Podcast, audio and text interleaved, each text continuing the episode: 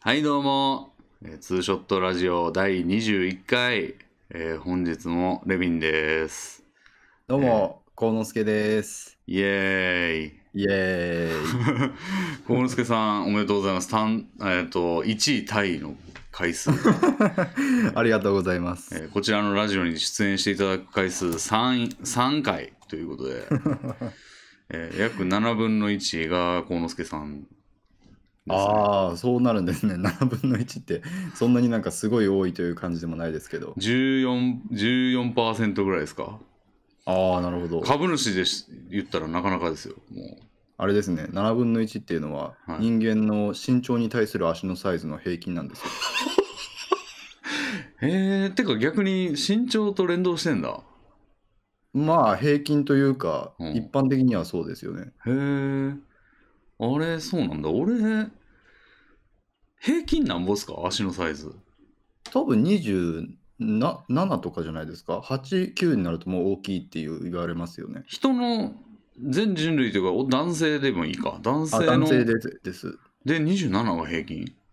多分ですね。俺27.5ぐらいなんですけど27とかああ、大体そのぐらいじゃないですかいやね。でも俺身長は人より高いですよそうですね。27って多分、うんもうちょっと小さめの身長の人の足の大きさだという認識ですね、僕あれは。じゃあ俺は身長に対して足が小さいということか多分、やや小さい方になるんじゃないですか。 あんま良くないですね。そうなんですかね。なんかこう力が負荷がでかそうじゃないですか。そうですね。負担が分散されないですよね。あ結構、たまにそのぐらいの、レビンさんぐらいの身長体型の方だと30センチぐらいの人、ざらにいますよね。あ、はあ、そうか。まあ横幅に関してはね、なんか後天的というかある意味、なんか太ったやつが悪いみたいな感じですけど、身長に関してはもう変えらんないのに、小さめなんだ俺。あじゃあ変えられないパラメーターその生まれ持ったパラメーターで2つ分なんか損というか損ですね。身長と足の大きさのバランスがもうすでに取れてないのにさらにさら最終にま、で乗っかってやばいやばいやばいやばい。だいぶやばいですね。ああ、そうか。なんか、出だしからがっかりしてしま った。そうですね。7分の1。 7で分も株主で言ったらなかなかですよ。もう、あの、こう、議決権をこう争う、争われる側ですよ。だから。そうでしょうね7分の1なんて言ったらもうん。なんかう二だって手半に。分い半分いったらその会社を所有所有というかそうですなそうです所有ですよねそうです、そうです。すご。いなんかえって思いましたもんそれ初めて知った時うんうん。だって半分ですよ全然でも、あの投票権がもうそのまんまですから、株。うんだから半分いってたらもう確定であの何でもかんでも議議題に上がったら全部通せるじゃないですかはいはいはい、はい、だから決め、あのもう所有物みたいなもんってことですねなんか半分でいいんだって感じですよね。まあでなもんうんそうですね半そ分の理屈で言ったらなんか他の物事にも応用できそうじゃないですか。なんかはなんて言うんでしょう。その一つのグループ内において、うん半分が自分側についているのであればもうそのグループは自分のものであるという。いだからまあ国で打ったら自民党が過半数とかいう話ですよねだからもう国は自民党のもんですよ確かに。そういうことですよねうんやっぱ半分って大事なんですね。トランプとバイデンさんも半分を争ってましたし。そうですね。民主主義やとそうなりますね。うん。いや、だから、争われる側ですよ。なんか30%、30%って持ってる2人、つの二大巨頭がこう、もうバチバチに争ってた場合、はいはいはい。こう、自分を過半数にするために、あーそうなりめますちねゃくちゃこう、幸之助君を取り合うわけです よ。うちになびいてくれ、うちになびいてくれ、みたいな。でもラジオの出演回数は別にそういう数じゃないですからね。 確かに。じゃあこれから僕もう20 21回ぐらい出たらこのラジオ自分のものにできるかもしれない。いや、でも100%には、あ、まあでもそうか、50回。そう半分になるから50 50%取ればいいからな。えでもそれで言ったら俺が必ず半分出てるから。そうです よね。け結局4分の1程度にしかならないですからね、あそういうことですね。で確実に議決権は取れないんだみんな。 まやかしですね。いやよくできてますね。うん。いやそうなんですよね。えっと今回で20そうです一ね。かもう20回超えてはいということで。まだなん1ヶ月ぐらいしか経ってないんですけどね。記念に。え、何ヶ月でした ?1 1ヶ月ぐらいしか。ヶ月1ヶ月ちょいぐらいですね、今。えーじゃあもう2日に1回以上のペースで取ってあげてるんですね。そういうことですね。うんじ。ゃあもう、レビンさんのその生活における半分以上を占めてるじゃないですか。1日に、あ、2日に1回以上だから。まあでも、まあ言うて3時間ぐらいしかしか喋ってないんで。うん。でも2日に1度以上がラジオをやった日になってるんですね。ああ、そうですね。ですよね。うんうんうん。じゃあもううんラジオをやった日が毎日になっていくかもしれない。確かにね。毎日やったら1日1回のペースで上げないと、むしろこう、ストックがどんどん溜まっていっちゃいますよ ね。上げる作業、そんなに大変なんですか全然大変じゃないですよ。 ですよね。うん。サムネい作っや、それこそ、その毎日投稿はのい、ね人々もいるわけですから、うんうん。レビンさんはラジオを毎日投稿する人になったらいいんじゃないですあか。ーみんな、ね、ラジオやったらいいのにね。まあ、レビンさんが楽に感じている程度には、うん。簡単に撮れる、上げれるものなんだったらね。うん、だって普通の動画ってねあの映像付きで撮ってあこうあいろいろこうね内容も考えて頑張ってってやってんで編編集集ももすごいするし、すごいするけどこれノーカットで喋ったやつ上げてるだけですからねうん、でもなんか、やっぱり才能があるんじゃないですか、レビンさんに。えおしゃべりというか、その長時間しゃべる。あーまあ長時間喋る才能はあると思いますねそのそうそうそう。喋り続けただからさんまさんちょっとしたさんまさ んかもしれないですねすごいですね。確かにさんまさんがすごいからちょっとしたでもすごいことになるの かいや、なんかやっぱり無自覚に能力が発揮されてるみたいな部分はあるんじゃないですか。うーんどうなんですかねみんなやったらいいのにって思うようなことって結構、あなんか自分にしかできない、実はそうだったみたいなことってあるじゃないですか。あーでも2人で喋るなんて誰でもできるじゃないですか。いや、それがそうでもないっていうか、だから、はい2人で喋ってるけど、それをレビンさんが、わわやっぱり、はい1人が毎回同じ人がいるわけですから、は負担が大きく感じるものなんじゃないですか、一般的には。い。いや、まあそうなんかな。どうなんでしょう。いや、わかんないな。それはだって結局多くの人はやってないわけですからね、そんな、こんな、まとんでもあ、ないヒントでラジオも。 とんでもないっちゃとんでもないですね、確 かに。うーん。なんかもう、お仕事としてはホストとかみたいな状態なんじゃないですか。あ、そうっすよね。うん。うんうんうん。2人で喋る感じもなんかホストそうそうそうそう。指名されたら、まあ俺が指名してんですけど。レミさんだから実はホストの才能があったんじゃないですか。はあ、ちょっと顔と体型がな。 でも顔と体型が良ければなりたかったかもしれないですね。えー、うん。今ならなりたいですね。えー、すごいですねえ、。だってしかも、だって、だって、これに、これしてたら金もらえるんでしょ、めっちゃ。ああ、まあまあ、そういうことになりますもうね。 YouTube とからの収益では話にならんぐらいの金をもらえでもる。ホストってなんかこれは勝手なイメージですけど反社会勢力に近いじゃないですかうん。龍が如くで言ったらは喧嘩ができる相手じゃないですかい。うん。できないサラリーマンとかがわわわみたい ななんかあれでしょホあストだのでれてとかなって、下にどんどんどんホストって出るやつそでうしそうょ。そうそうそれちょっとびっくりしましたもんホストって普通に肩着の人間だと思ってたからうんそっちいや側なのってでもあれ、龍が如く、なかなかめちゃくちゃで、なんか下に柄の悪いおっさんとか出ますよあ。ダダダン、柄の悪いおっさんとか、酔っ払いとか出ますよ。酔ってるだけで桐生さんにしばかれる、なんかことを、なんていうんですかね、公明正大にやられちゃうんだみたいな。うんたちの悪い男とか出た時もありますよ、確か。もうそれ主観やんみたいな。でもホストはもう職業自体がそれそれと被験してるわけじゃない確かにです確かに確かに。もうとんでもないことですよもう差別ですねあれ、うんしかも岩あの前に出てもらった岩切さんの弟さんなんかホストやのにな、えーはい聞いたことあるんですけどびっくりですよねなんうか、ん、なんかち割と人一人を介するだけでそんな遠くの存在の人とつながるんだみたいなあれっすねウィキペディアの記事でどっから どこのどの記事からどの記事までも4回でいけるみたいな我々からしたらもう一人一一人をたぐるだけでホストにたどり着ける状態そうですね、レヴィンからホストって言ったら、レヴィン、岩切、弟ホストですよね。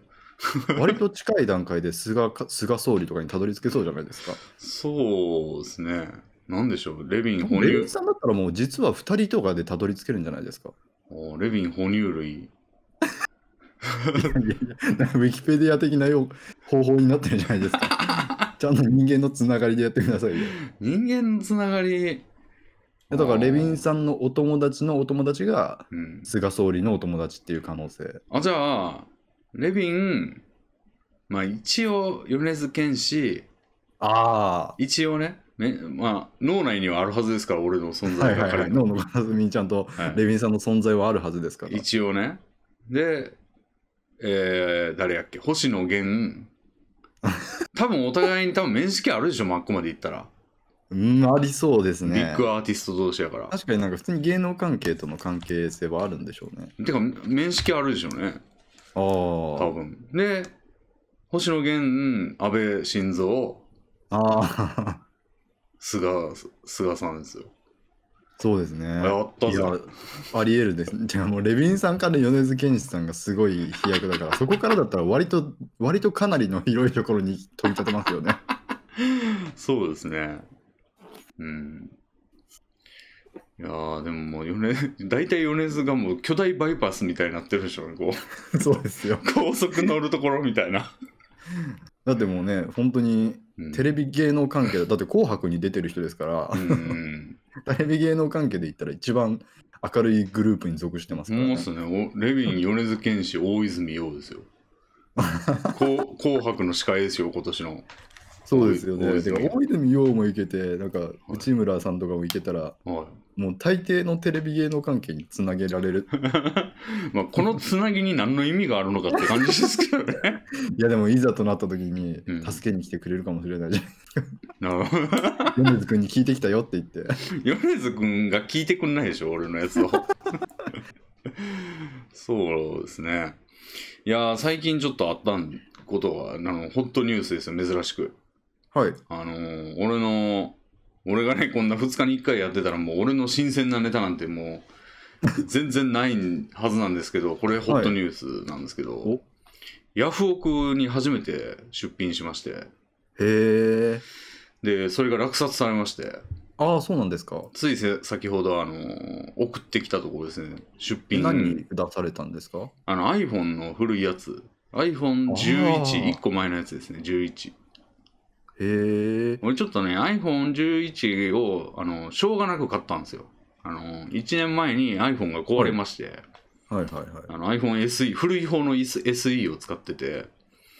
でそれうんがおお風呂でうとうとってしたらぼちぼちゃんってなってぶっ壊れたんですよ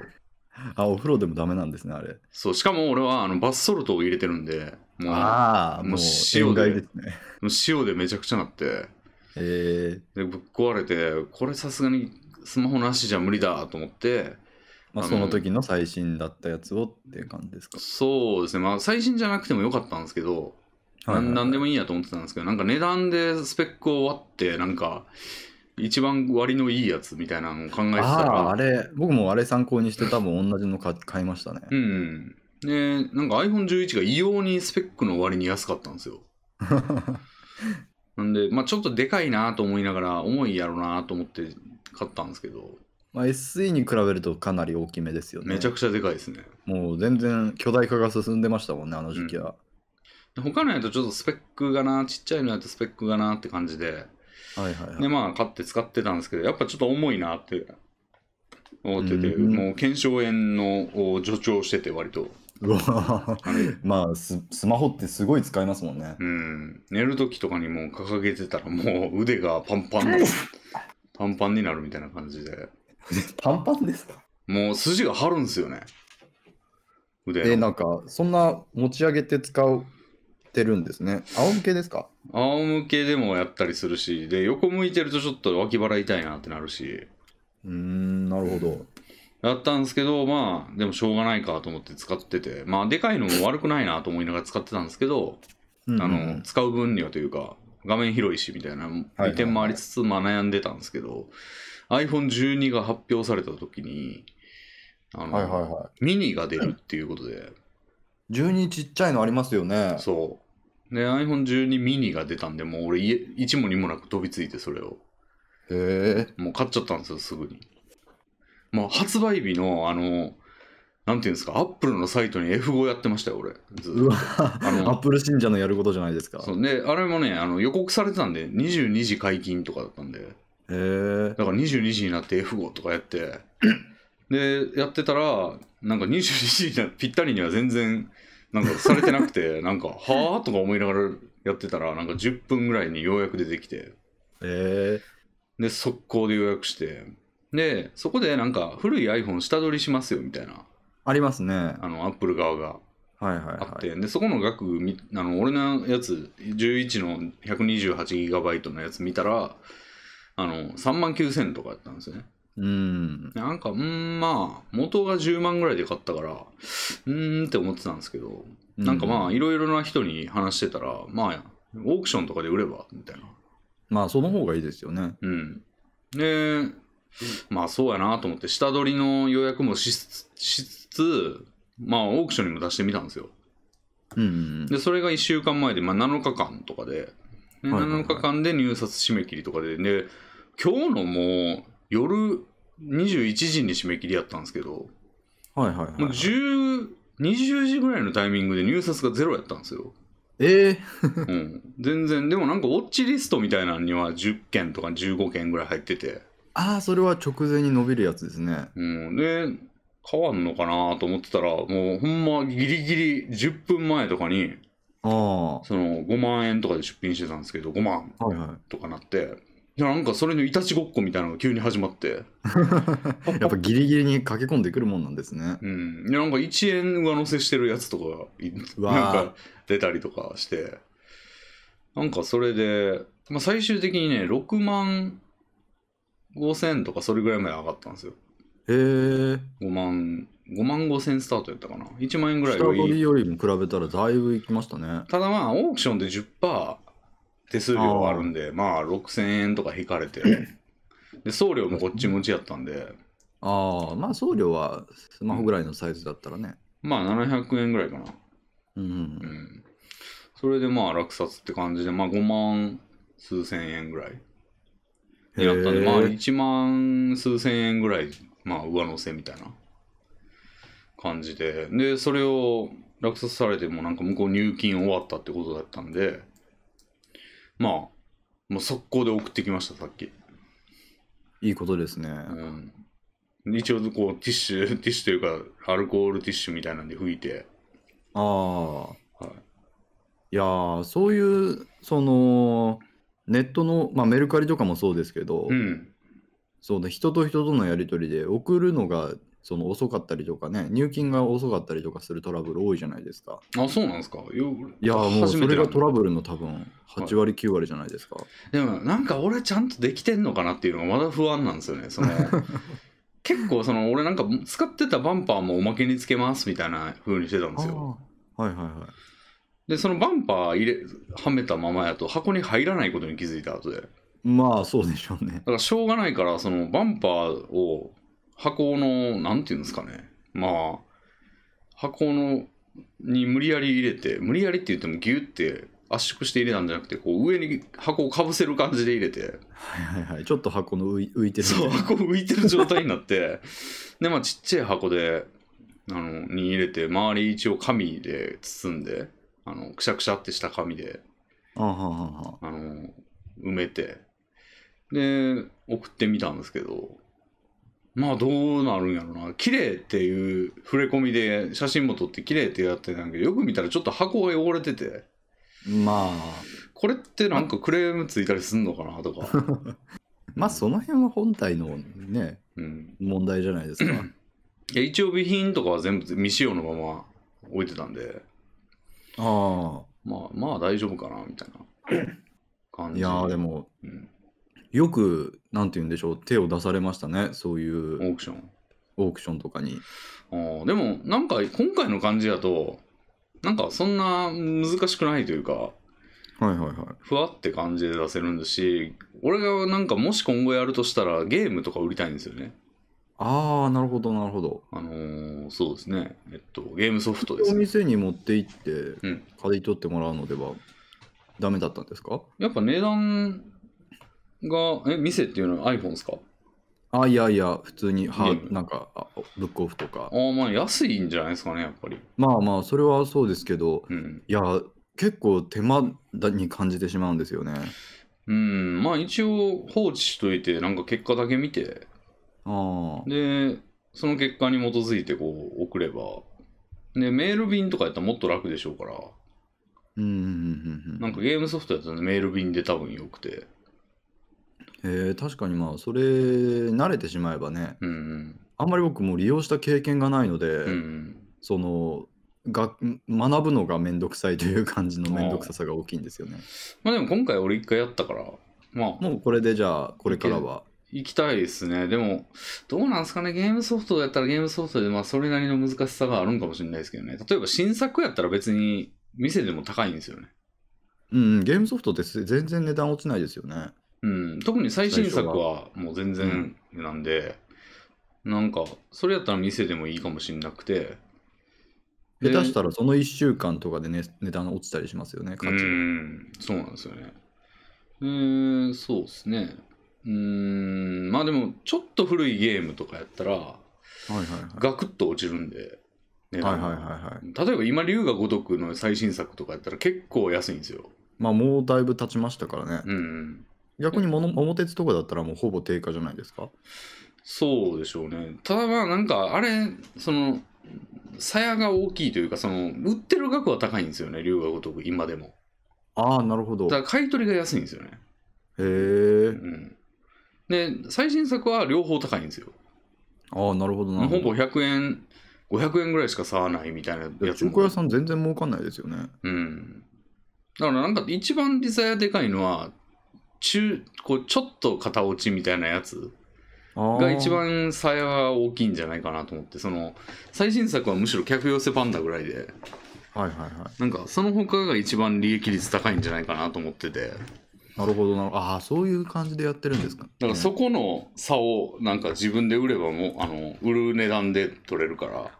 うんうんうんうん。いいんじゃないかなって予想してるんですけどまあちょっとそこは分析しないと分かんないですけどねすごい、ガチで取り組み始めてるじゃないですか。やっぱゲームの本買う本数が多いんでまあそうですよね。しそかも割と売る前提でちゃんとソフトのものを買おうとしてますもんね。そうなんですよパッケージ版やと売れるからっていう理由でパッケージ版ばっか買ってるんですけどまあそういう気持ちがあるんだったらできる限りうんいい値段で売りたいですよね。そうなんですよ。で、本数あると、これでね、ゲーム1本、2本変えるが本数変え変わってきますから、 はいはいはい。 それに嫌な言い方ですけどゲームは結構送ってもらっていますもんね。 そのいや、それはうんあんま運ないですけど、そんなよっぽどやったやつじゃないと。はまあそれでやっぱり自分で買って売ってっていうサイクルがいうん、うまくいけばより多くのゲームを遊べますもんね。そうなんですよね。なんか、まあ、今すげえゲーム買ってるんで、まあ、これもそういう風にさばけていけたらいいなって感じで。へえ。うん、いやヤフオクというキーワードを聞いてなんか懐かしい気持ちになったのなったんですよ。はあはあはあ。うちの母親がもううんヤフオクの女王でして。うん。なんかうち僕がも物心ついたって言ったらちょっと早いかな、うんじゅ小2ぐらいかなはそのぐらいの段階でうちにパソコンとネット環境があったんですよ、あ。はあ。その頃にはもうすでに母親がヤフオクに取り組み始めていてええまだ全然今ほどもうんその有名じゃない頃だと思うんですけど、うん。多分流行ってた主婦の間とかでは実は流行ってたんですかねヤフオクうにん染まっていてうーん。さまざまなものをそのヤフオクでやり取りして楽楽しんでましたよ、でも単価高いやつじゃないと利益って出ないんじゃないかな利いや益とそういいかうう利益目的ではなくあその競い合って欲しいものをより安く人を出し抜いて手に入れる快感みたいなああーそういう気持ちでいたんじゃないかなと勝手に想像してるんですけど、うんだって本当にしょうもないどうでもいいものばっかり買ってましたかああら趣なんか味その趣味みたいな感じやそう趣味でやってたんでしょうねなるほどね、だからゲームソフトとか僕が買ってうん、買いたいものがあったら母親に行ってうんそれだったら私が安く落としてあげるわって言って、ああ。安く落としてもらって、で、ゲームやり終わったのあるって聞かれ定期的に聞かれて、うん。それもじゃあ出しとくからみたいな、うん。そういう感じで、うちの母親がなんか外部との窓口になってましたよ。なるほどね。いや、なんか人に再利用してもらった方がいいんじゃねえのってもの結構あるんですよね。ああ、ななるんかほど。今日ちょっと弟と喋ってたんですけど、はいなんか弟にんあげた方が良さそうなもんっていうか、ああ、ありますね、がそう結いう構あっ時て、って。俺グラボ変えたんですけど最近。はいはいはい、はい。グラボってなんか、なんかああいう系のものって売れない。ですよね。と思うん全ですよ然値段が高かった割にですよね。まあ、てかもう俺もともとそんな高いもん買ってないんですけど、ああ。もともと高いもんじゃないがゆえに、はいはい。なんか売ったってこんなん絶対1万もいかんなっていう元がだってうん2万円とかですから、やつでなんか上げた方がいいんじゃないのみたいなちょっとまあそう俺ですはよ不ね具合が、不具合が出てきたんでなんか変えたかあらーなんか上げてもあれなんですけどちょっとですけど。でも俺のでもやつじゃなかったらうまく動くかもしれなくてマザボーというか、うーん。まあ、試してみてもいいんじゃないって感じやしメモリも最近なんか買い替えてはいはい、はい。今8ギガかける2が余っててああ、もったいないですよね、パソコンのパーツってそういうのを。うん、なんかうん売るにもちょっと値段がつくかわからないし、うんでしかでも確実に使えるものですもんね。ははい、パソコンメモリに関しては多分何にもおかしくないんですよこのメモリ、いはいはいはい。なんか Windows がエラーを起きまくるからなんかかとりあえず買い替えてみたんですけどメモリかなと思って、うんうん、だけどよくなんかその買い替えても付け替えてもエラーが起きててでそうですね結局 OS を再インストールしたら治ったんですよあーなんでメモリ完全にこれ大丈夫なやつ で、パソコンのパーツって割となんかうん、き手手軽に買ってしまうというか、別に絶対必要じゃなくても更新してしまいがちじゃないですか。うんだから使えるものが余ってきがちですよね。うんなんか弟にが近くにおったらあげんねんけどなっていうああ、なるほど。うんでももう、物を、ち小物を送る手段がうん割となんか身近になったことによってあるんじゃないですか、今後。 あでもまあさすがに送料かかるまあでもメール便やったらね300円とかで多分売れる あの送れるんでしょうからねでもなんか俺が確か金にそういう出して送るんもなんかちゃうなみたいなまあまあまあ、そうですけど。いうのもありかまといっすてう安値で売ってあげるよっていううんほどの感じでもないみたいな。そうですね 際どいところですねあでもそういいうものを送り合って家族の絆がうん、うんあるのはいいことですね。うん、そうですねなんかちょっと話ずれますけど、はいお歳暮とかってやられてますあ今その時期ですかいや、全然時期はわからないんですよ。やってないから。ああ、いや、だ何からにもし物たをこと送ない。りは合うみたいな習慣ってあるわけじゃないですか。い。ああいうのって全然僕バカらしいというか、うん何の種風習だよって思ってたんですけど、うんうんやっぱりなんかそういうものがあるのとないのとでは絆のつながり方が違うなって最近思い始めてて。まあ、このツーショットのラジオみたいなもんで、こう、やっぱ、なんかゲストとしてこう来てもらったら、ちょっと交流が活発になるみたいな、契機にはなるんかもしれないですね。そうなんかそういうケーキが風習としてなんかうん反強制じゃないですけど、うんうんうんきっかけがなんか世界世間によって与えられてることって結構大事なことなのかなって確かに。思いますねだってそうでもなきゃんちょっと関わりが薄い人と関わり合う機会ないじゃないですか、ないっすね。ああれのいいところって、うん送ったらうん必ずというか、そのお礼にお電話を一本みたいなおでんお電話電話おでんはおでんは か。おでんを、おでんを一本って何言ってんのやと思って。 こんにゃくとちくわと はんぺんがつながったあれを一本何言ってんだと思ったら。あ電話を一本その、うんありがとうございました届きましたよっていうのを差し上げるみたいな文化もはいはいあるわけじゃないですか、はい。はいはいはい。やっぱりそういうのの中でところで最近どうですかみたいな感じのちょっとした会話が生まれたりするじゃないですか、まあ、ありますね。あそういうのってその、うん特に僕とかは全くないので普段うんうんきっかけもないですし、うんだからもう家族との交流とかがうん。うん何きっかけでもなくうん起こらないんですよ、うんうんなのでねやっぱりそういうものを送り合ってうんうん気を気にかけ合うみたいなのって大事なことですよね、うんなアルビンさんもパソコンのパーツを 適当なタイミングで年に1回時期を決めてん あ今年もうちのレビンからグラボが届いたわみたいなグラボが ね。いやー、それね、ちょっとね、コノスちゃん、ちょっと暗い話していいですか。え何ですかいや、その弟と電話したっていうのをね、ちょっとね、親の絡みの話で、あらちょっとね、おかんがやばいらしいんですよね、今。ああそうなんですかそうそうそう。いや、多分、死ぬんですよ。 ああいやー、きついなっていう。うん。えー、年内とか言ってんですよ。うんいえー、やー、ほんま、とうとう来ましたね。いやー、い結や構早めなんですけど。もうそういう年代という か、いやちょっとすいでもまだせんね、わほんまなんかちょっと喋りにくいと思うんですけど。かるいやいいやや、なんかよく、今その、そこの話でめっちゃちょっと思い出しちゃったんで言っちゃったんですけ ど。いやー、なんかね、あって、結構ね、うん、グラボレビンさん、はあれですね、うんなんて言うんですか、い。うん。その、うんいろいろこれから帰ったりとかあるかもしれないですね。ああ。どうなんですかね。でも多分葬儀やんないと思うんですよね。うん。へえ、うん。なんか、庭だって時期が時期じゃないですか。あそうか、はいそうですよね、確かはにいこの時期のこと、全然、うんこの時期におけるそういううんことのい、全然考えたことなかったな。で、しかも、なんか会い会えないらしいんですよ、もう。えなんか、ーあのー、しゅちょっと集中使用室系のところに入もう入れられたらしいんですけど、はいはいはいはなんか、もう会えないらしいですよ。弟が、なんか聞いたらしいんですけど、てか、弟でさえ会えないらしくて。い。えー、えーもう、だってその弟さんは今まで暮らされてたわけですよね、おそらそうく。そうそうそう。ずっと同居してたんだけど、もう会えないらしくて。えうんー、今ほんまそうですよ。もうなんか入院してるやつ、特に重篤なやつははい。もう一切会えないらしいですよ。ああ、今の時期がっうん。ていうことですね。うん。でこれへえ結構なんかその場面になってる人多いんじゃないかなと思って。確かにあんまり聞いたことなかったですけど、うんそうなるんですね。うん。なんかもう重篤な人はもう絶対会えなくて、一般病棟でももう身内しか、身内でも会えるかなぐらいらしいですよ。へえ。うん。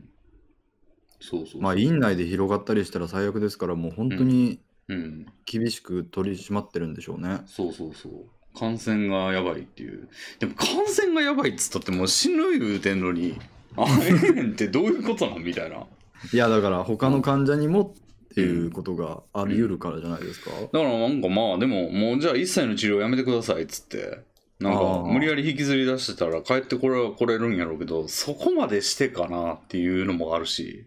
へえ。うん。ああまあ俺はもう、しゃあないな、それはって感じで、うんうんうん弟と喋ってたんですけど。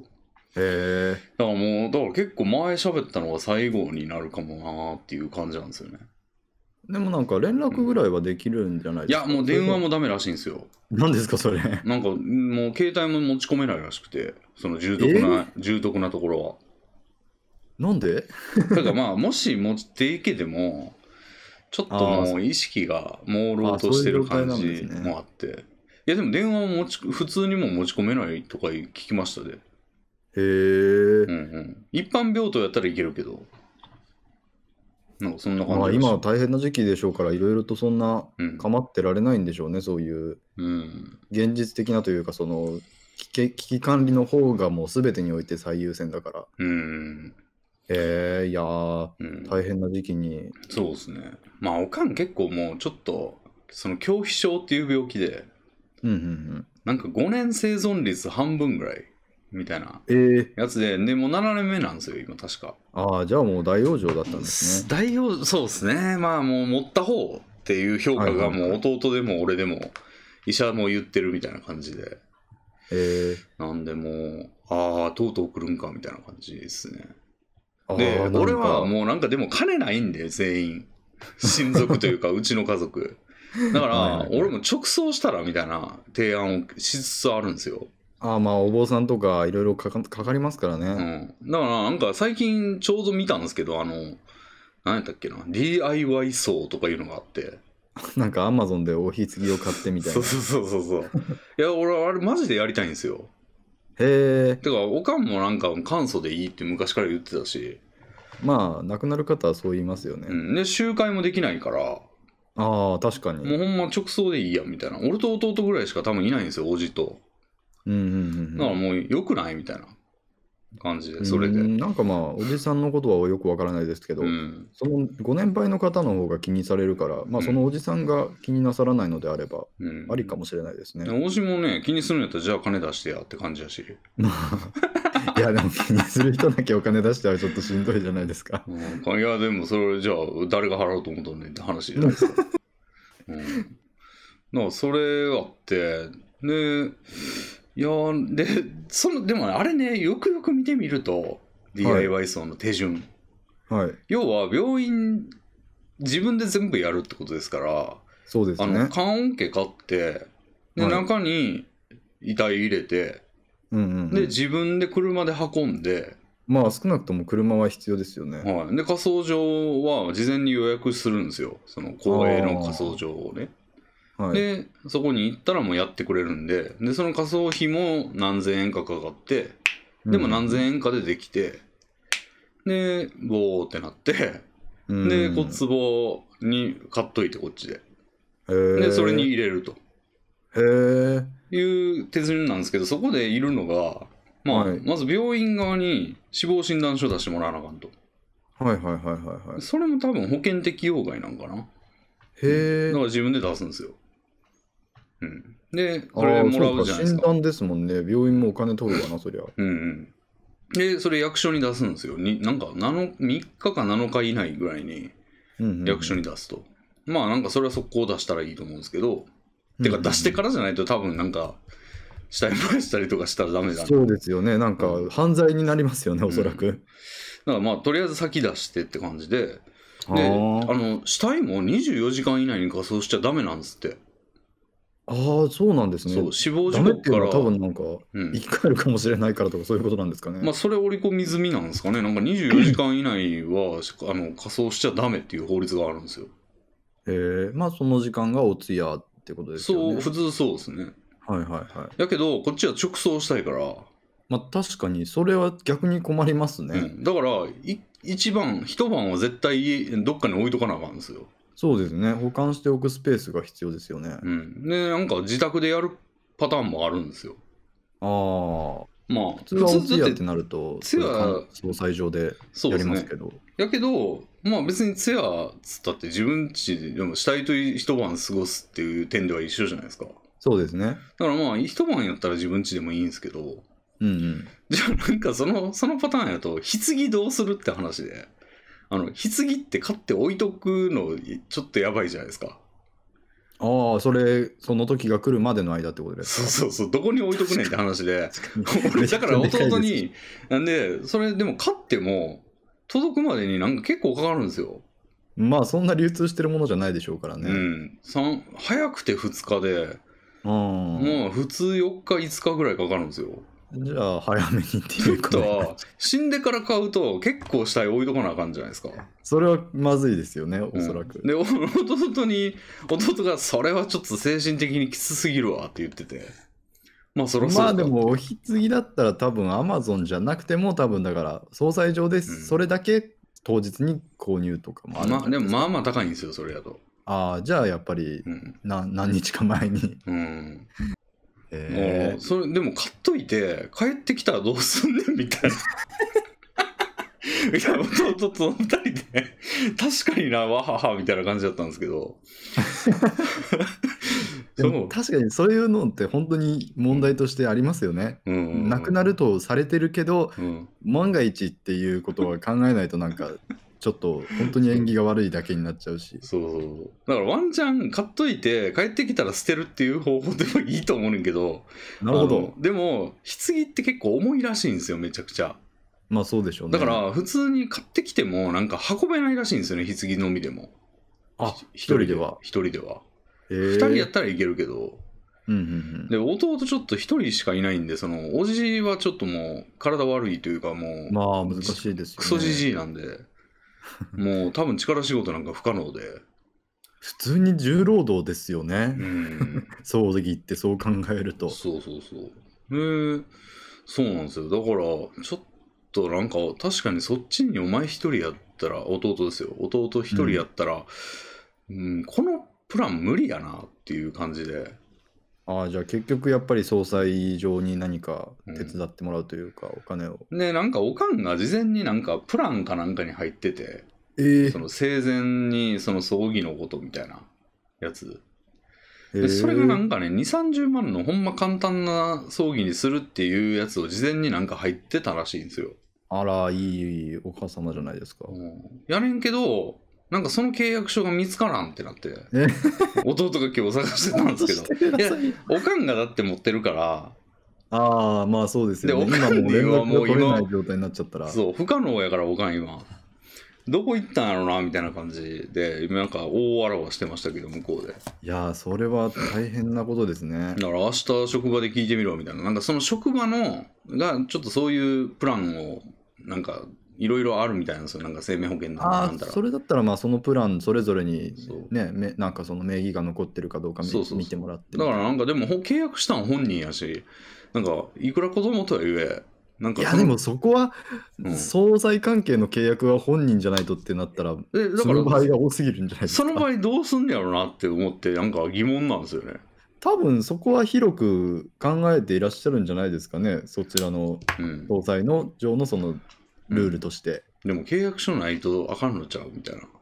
そうですかね。契約者本人が亡くなった場合のことを一番考えないといけない業界じゃないですか。普通は契約書があるやんまあまあまであもまあ。いなんかそれが見当たらんってなった場合どうすんねんみたいなや、その見当たらないケースも想定されてそうじゃないですか。いやでも契約書ってそんな命みたいなもんすから、やっぱそうなんですかね。うん、それをだからなんか引き継いだっていう立場の人やったら認めて全部その手続きとかできるようにするけど、うん、ない人でなんかまあなんか身分証明とかしたらみみたいなねじ込み方はあるんかもしれんけど普通契約書ないとおかしいやんっていうまあ、なってるといいですね、その辺がちゃんと。そうそうそうだってなってなかったら、それこそだって、うん契約者不在で契約書不明だったら罪ってうんされちゃったらもう何もできないですもんね。うん。でも、無一文やし。え えもう一問なんですか。無一文っていうか、弟のかけなんか家系で暮らしてるみたいな感じやから。ええすごい、もう大変な。マジ金ないんすよ、うちの親勢。金なさすぎて。だから俺はもう全て相続放棄するわ、つってんねんけど。あはははは、うんまあそう借金とかもあるかもしれないですしね。そうそう。自分の葬儀代も捻出できないってなんかなかなかっすよね。いや、でもそんな中でもそういう安いプランのうん。契約を用意していただけでも、うん。息子高校な親御さんだったんじゃないですかって思いますけど、それをなくしちゃってたらちょっと困りますけど。どうなってんのかなって感じで。ええまあなんかそういう問題もあるなっていう結構いやそのなん辺かよくわかんないですよね未体験ゾーンですね、なんうか。んうんうんでまあ割とまあ親死ぬには早いぐらいでしょ俺もうん、さんそうですね、確かに。一応36なんでまだうんうんだけどまあもうそそうかって感じでうんなかなかですようん。へえ。いやーでもそろそろこのイベント来るか早めやなーって感じですねうんいやー、そう いうコロナ、そういう時期なんですね。時期というか、うんもう年代なんですね。そうですね。うんいやー、ほんまそうだった。で、それで、なんか、喋ってたんですよ、弟と今ああ、なんか弟さんとおしゃべりって、なんか、あ弟さんがツーショットに出るのって思っちゃいましたもん。違 日。違う違う違う う。の。うん、まあ、ある意味やってもいいですけど。うん、なまあ、でもなんかもう、普通に後半はもう、 あの、ゲームの話とかしてましたけどね。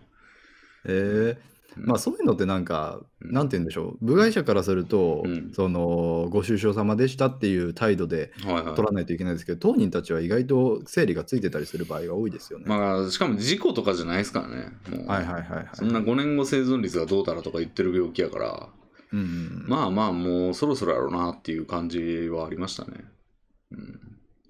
ご親戚とかがいいらっしゃるかどうかっていうそとれねいないんですよ。ああじゃあもうそのおじさんとレビンさんと弟さんなんですね。とまあお親父はおるけどもちょっと親父はむしろちょっと 遠ざけたい感じなんで、なるほど。うん、普通もう週あっちやねんけどな。まあでもうんお互いのどちらかが先に亡くなってるケースもありますからまあでもバリバリ生きとるから、おまあまあまあ確かに前がやれやって感じそなうんでですすけけどど、うんまだ婚姻関係は解消されてないんですかされてない。えーされてないのになんか遠ざけられてしまってるっていうのはなかうなかんまあちょっとそれはおかんの希望でもあるんで、えーはい、よまあ、っいぽろどんななんです家よ庭。の環境ありますからわからないですけそうそうどほんまややこしいんです よ。だるいわ。いや壮ー絶ですねうん。弟も結構なんか、まあ、なんかね、その今後どうしようかなみたいな感じで。まあそうですよねお母さんとお父さんのお宅っていうことになるんですかね、まあ、もうう別居なんで、なんか賃貸でいますけど、賃貸でいて、でもおかん用、おかんの病院に近いとことかなんかそういうところで住んでたんですけど、まあ確かにお母様中心に考えてた部分、間取りとかもそうでしょうしね。まあその後どうするんみたいな感じで、まあとりあえずは引っ越しするけど、みたいな。うーん。うん。で、引っ越してて、でもまあなんか、今後、で、てかもう今後はどうすんのみたいな、その人生的に、みたいなうんうんうん話とかしながら。で、結局結論は、なんかもう、なんか楽しいこと見つけないとな、みたいな、その、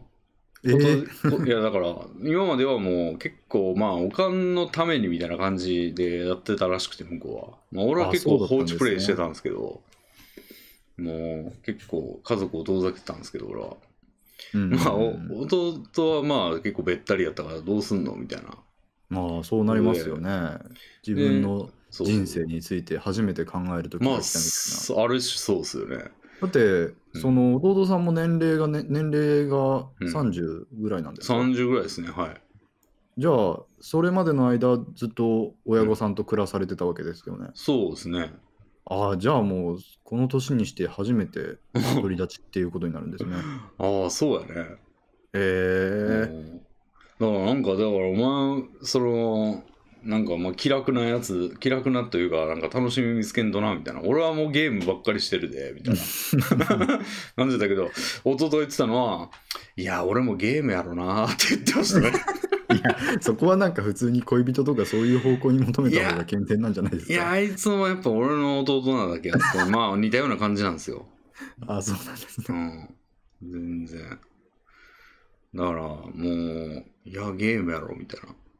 えー、あそういうのあんまりゲームはされない弟さんだったんですかいや、結構してますね。スチームのゲーム買いまくりみたいな。えー、ああ、じゃあまうあ、ん。これから普通にだかレビらンさんと同様なそうかな。配信を始めることをお勧めしたらどうですか いや、あいつ多分配信やってもおもんないと思い ます。厳しい。うん。ちょっとこう、なんていうんかな。しゃべ、うーん、伸びないタイプだと思いますね。さすがのご敬願ですね。いや、なんていうんだ ろう。まあ、こう、いろいろこう、今まで喋ってきた人の中で言うと、まあ、別に俺もそんな伸びてるタイプじゃないから、俺の目が正しいんか分かんないですけ ど、まあ、あの、中堅、中堅どころじゃないぐらいの、うん、なんか、遠く反反反射神経というか、まあでも伸びる伸びないがやるやらないの理由には必ずしもなりえませんから。うん、なんかね、そういう、それこそ、うんレビンさんが生きる楽しみを見出してる一つのコンテンツ、勝手に決めつけちゃいましたけど、はいおそらくそうなわけですから、そそうう,、ですねいう意味では、うんなんかおすすめの一つとしてあってもいいんじゃないですかい。やでも多分なんか、うん、伸びないタイプやと思い ます、うん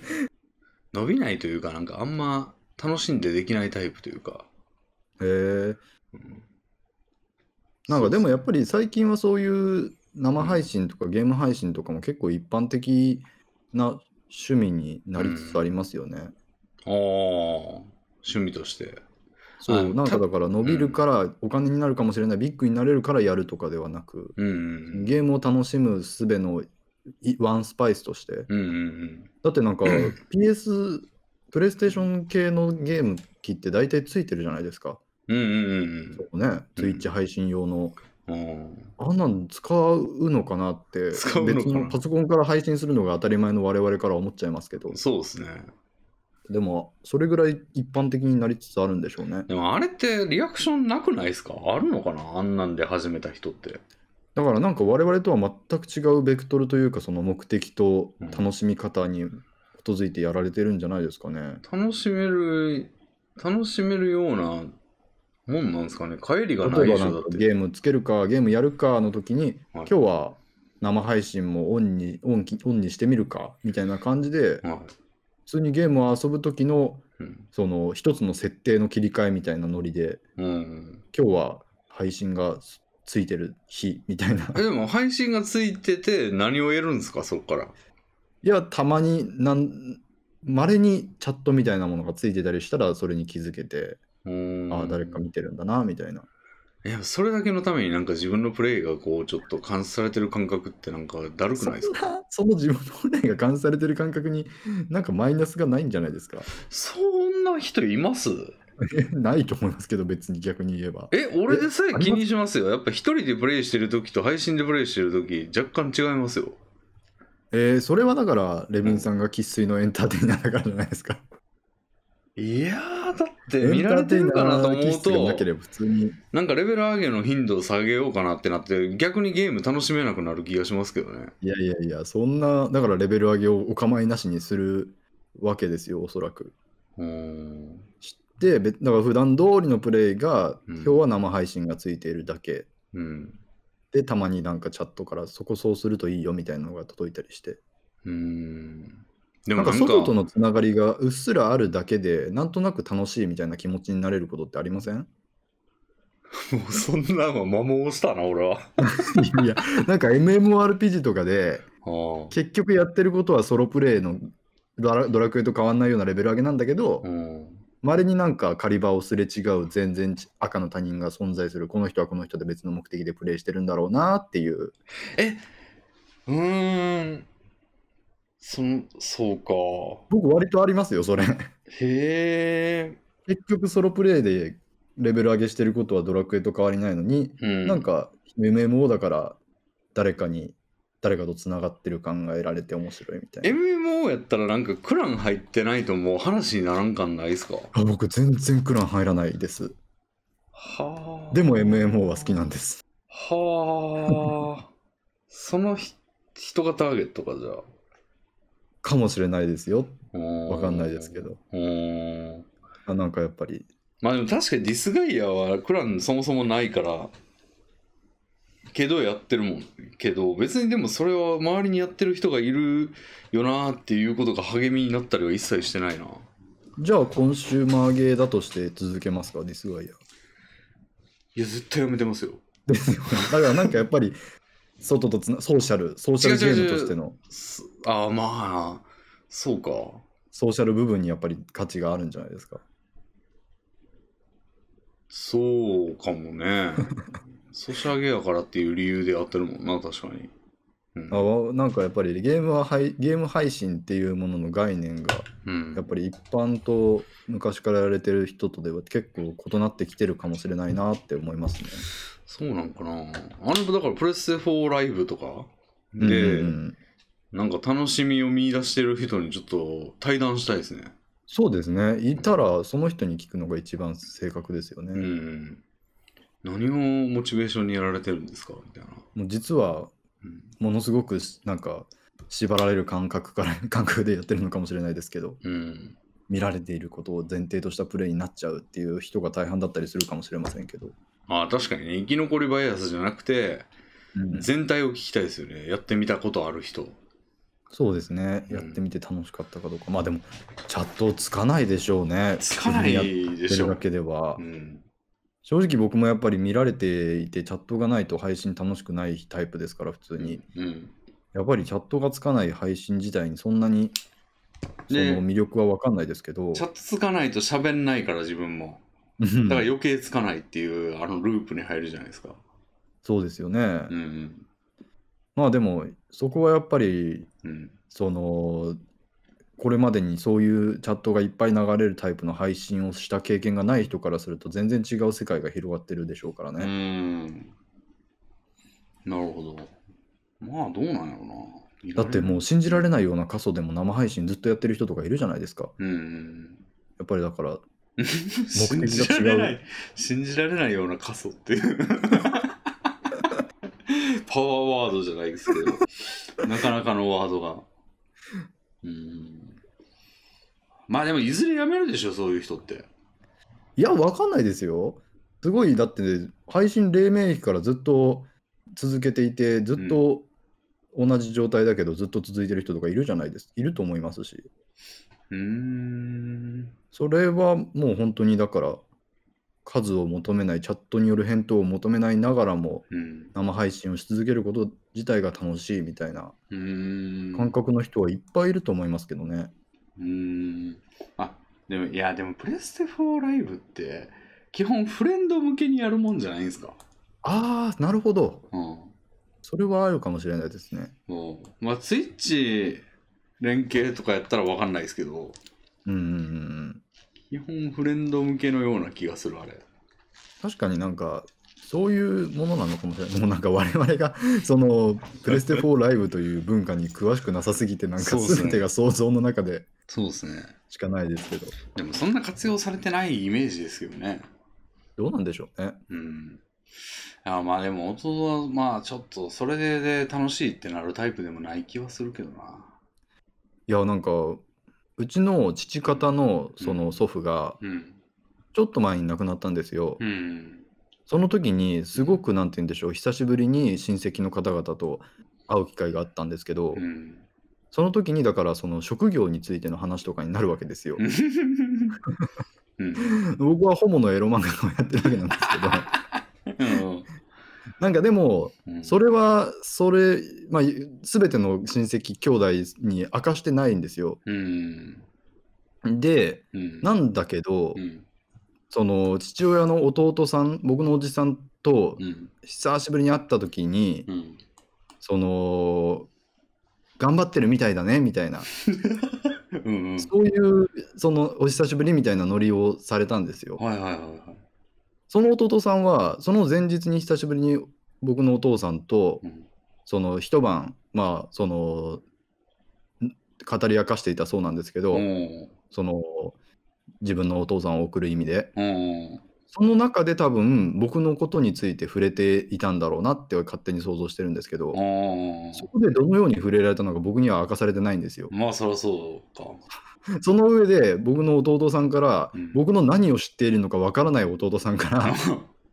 頑張ってるみたいだねみたいえなでもホモ漫画家であることは絶対バレてないわけでしょだってそれがそうとも言い切れないというえかどこにも漏らしてないんでしょでも漏らしてはないですけど、うん漏らしてないけど漏れてることって結構あるじゃないですか。えでも知り得てないんじゃないですか家族も知ってるんです幸之助という名義はかはい知られていてもおかしくないぐらいは情報がなんていうかだってあのジャンプ漫画がのジャンプギガに漫画載ったじゃないですか、あはいはいはいその時にの名義がはいまあ幸之助ではなかったですけど、はいちょっとネットで評判を調べれば、はいこれの作者ネットでかなんかクトゥルフやってた幸之助らしいよみたいなツイッあターアそカのウントこ漫れ画だねは知られてるんだその漫画はもちろんジああャンプに載ったよって教えましたああそういうこともああのっ表のたし仕そ事れなの以前にもなんか表の仕事だからっていう。あなんですかえ表の仕事やから家族にも言ったっていうことですね。はい表向きにできる仕事がとしてまああなんていうか自慢したんですけどーあでもそれはもうなんかやってしまいましたね。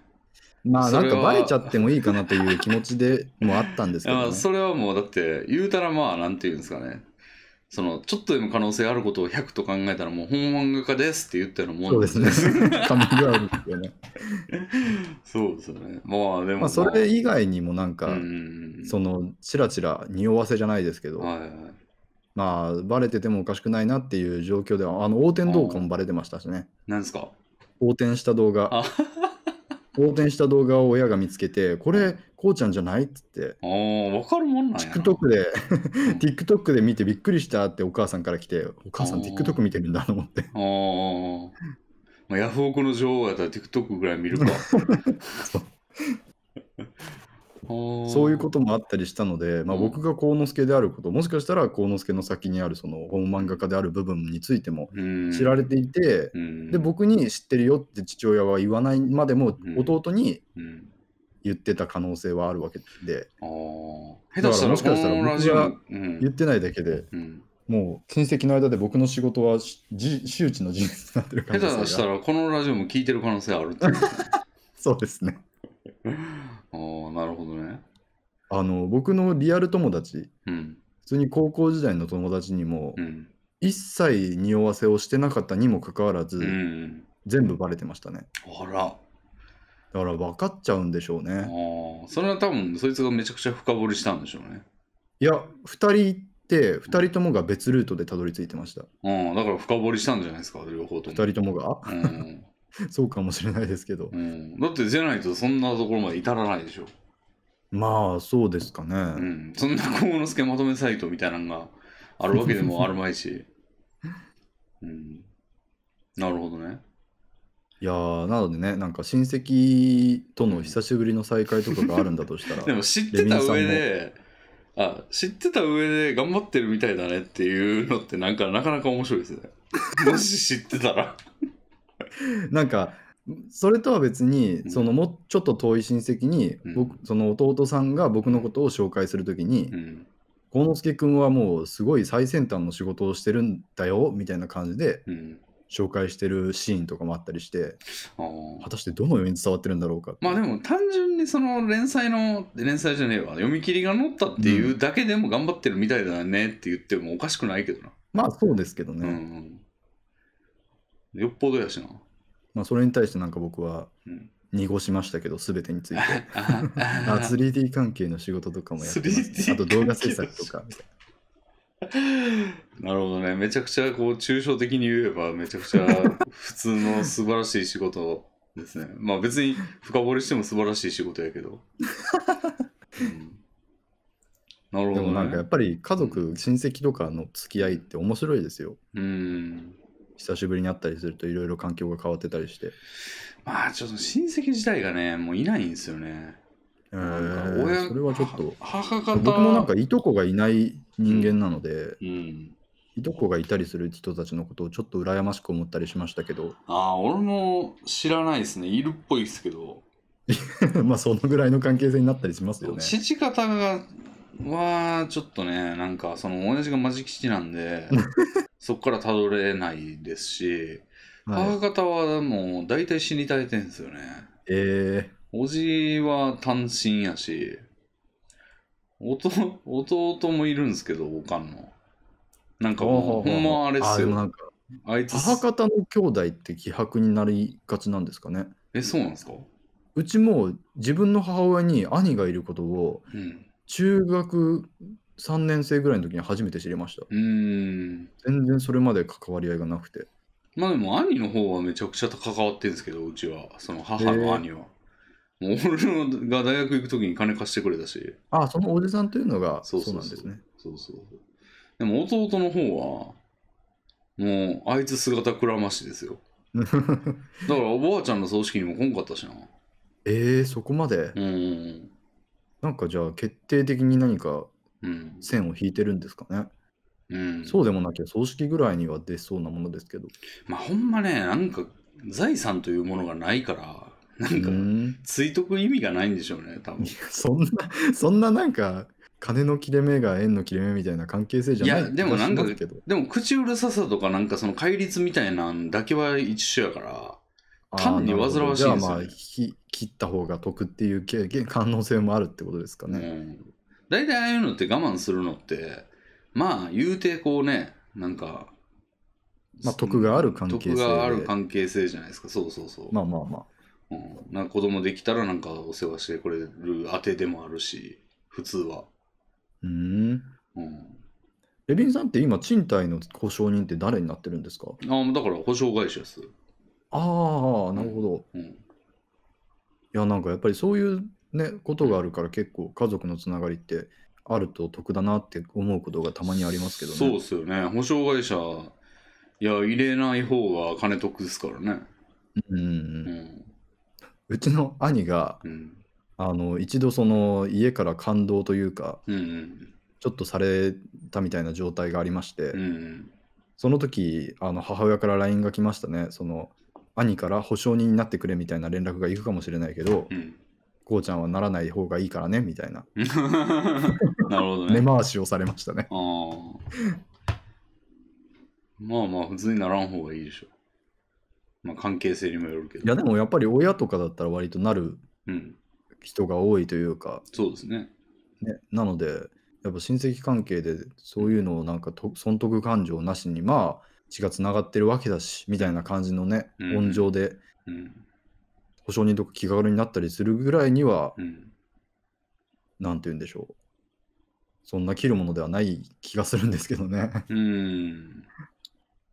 まあでもデメリットもう多いですからねうるさいや つうるさいやつやとまあやっぱりここにここのデメリットをあんまり僕がうん、しっくりこないのは僕のなんて言うんでしょうんう環境が良かったんでしょうね。そうそうそうだからいいことですよ、うんいいことですね。うん。ほんまね、だからなんか、参ったなっていうか、ほんま結構ね、天外孤独じゃないですけど、うん。に近くなりつつありますよね。えー、まあでも弟さんがいますから。うん。まあでも弟もね、大丈夫なんかなって感じはあるけどね、メンタル的に。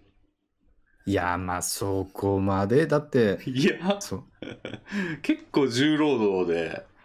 って感じ,、えー感じらしいんで。ああお仕事がですかそうそうそう。小売りとかですからね。まあまあまあでもそうですね家族の支えがうん。あ今まであったっていうことかもしれないですし ね。むしろ支えてた方いやすけでどもそこはお互いですよ多分うん支えることになんか支えられるみたいな関係性あるじゃないですか。おえだか特らにそう結構だから今後どうすんのに全然答えれてなかったですから弟えだーから結構ぽっかりって感じになるかもしれんね、いや本当にそれはあると思いますよう。ん、こっちはもう遠く暮らしてるからもう完全に心離れてると いうか「うんおーそうか」みたいな「DIY そうや」とか言ってる から、いや正直言ってひ惹かれちゃいますよそれ。うん、もうすっかり疎遠で全然その世話を弟に任せきりでした、うんうんみたいな兄貴がうん亡くなるって DIY そうやみたいなのはちょ っと世間的にはやばいと思いますけどいや全然もう俺は妥当やと思ってます よ全然、うんあそこは家族間での話ですからうん。全然妥当やわ。もう、そう、敬意もあるしね。結構、俺結構めちゃくちゃされてきたんで、親父に。うん、まあ、それで弟は引いてる部分があるんやと思うんですよね。結構俺が矢面に立ってたんで。ああなるほどなるうほど、ん。だからまあ、やむなしって感じや と思うねんけど、その後、その後が結構辛かったな、みたいな。へえこっちは勝手にもう奔放にほ う、あの、勝手なことしてるけど。うん。だからなんか割と負債なんですよね。感覚として。いやーなんか家庭環境のうん。問題というかこんなもんだって生親力あったらもう大逆転じゃないですか、こんなん。や私が本当むですしよねろ世話をしたいわ、みた いなことでしょ。うんまれの親力って人生に対する影響度は大きいですね大きい大きい。まあレビンさんはその中でもちゃんとその親力のしがらみから頑張って抜け出された方ですけいどや、だから相当偏差値高いと思いますよ。俺はその、あの、元 の、元の状況同じ勢の中ではだいぶやたやれてる方やと思いますよ。ハードモードをうまくうん。乗りこなしてるプレイヤーですね。そうそうそう。でもハードモードなんで、そのなんていうの、他のイージーとかノーマルでやってるやつに比べると、まあ、なんていうんですかね。やれてる割には同じぐらいのとこみたいな。いやーそれはなんかもう本当に親力のうん、恐ろしいところですね。残念ですね。僕はもう割といいジモードですからああ、いいっすね。本当にうん。うん、恵まれてると思いますよ。うんうんうん。まあでもしょうがないですからね。本当にしょうがないとしか言えないですよね、んこの辺の問題は。うんうん。まあもっと問題の多いところもあるわけですし、そのヤクザ者にしかなれないような環境もあるでしょうし、うん。もっと恵まれてる人もいるでしょうけど、 うん。だから今日めっちゃシムズの話してて、弟と。ボートさんシムズやられてるんですかいやまあ俺がやっててシムズ面白いでっていう話ででシムズを思い出すんよなって言って、あの シムズわかりますわかりますよ。シムズって子供から大人になるまでやれるじゃないですかまはいあはい、子供はい。生まれたら、であれっはて子供がなんか学業を宿題をちゃんとやってないとか学業の学校にあんま行ってないとかになるとこう評価が下がって学校のうんうん、で学校の評価めちゃくちゃ低い状態とかで大人になるとなんかあの大人になるにつれてこう特性を選べるんですけど、はいはいはい。あれでこうなんかなんやろな本の無視とかうんうんやったら読書の効率が上がるとかなんか、うんなんやろ運動大好きとかやったらなんか運動するとなんかいろんなムードが上がるとかうんいう特性をいくつか選べんねんけどその学業の評価が低い状態で大人になるとその枠が1個し低くなった りあの枠にバッドステータスみたいな特性を1個つけないといけないみたいになったりうわするんですよね。あれやんみたい な。あれやでみたいな。ー大人になってもずっともうその特性は変えられないですからね。うんうんトラウマみたいなことですよね、おそらく意味するところは。うん。だから見えない人に話しかけるとかいうバッドステータスができたりとかあるんですよ。うんうわしん、しんどいというか、なんか嫌にリアルというかう。ん。なんかそれで俺一個枠少ないと思うんだよねっていう話 をおうとして多分なんかだから親によるうんそのかん家庭環境による影響で何かうん特性が備わってるんでしょうね、うん悪い悪い特性かもしれないそうで一個少ない割にはやれてると思うんですけど自分ははいはいはいはい一個少ない割にはやれてんねんけど三つ持ってるやつの中では平凡みたいなうわあ感じなんですよね うんあまあほんまねうんそんなもんっすよねでもうん まあレインさんはなんか僕もそんなたくさんの人を知ってるわけじゃないですけど、うん一1個少ない割にはって言い方になりますけど、うんよくやられてると思いますね、でしょうん、いやーもっと親力欲しかったな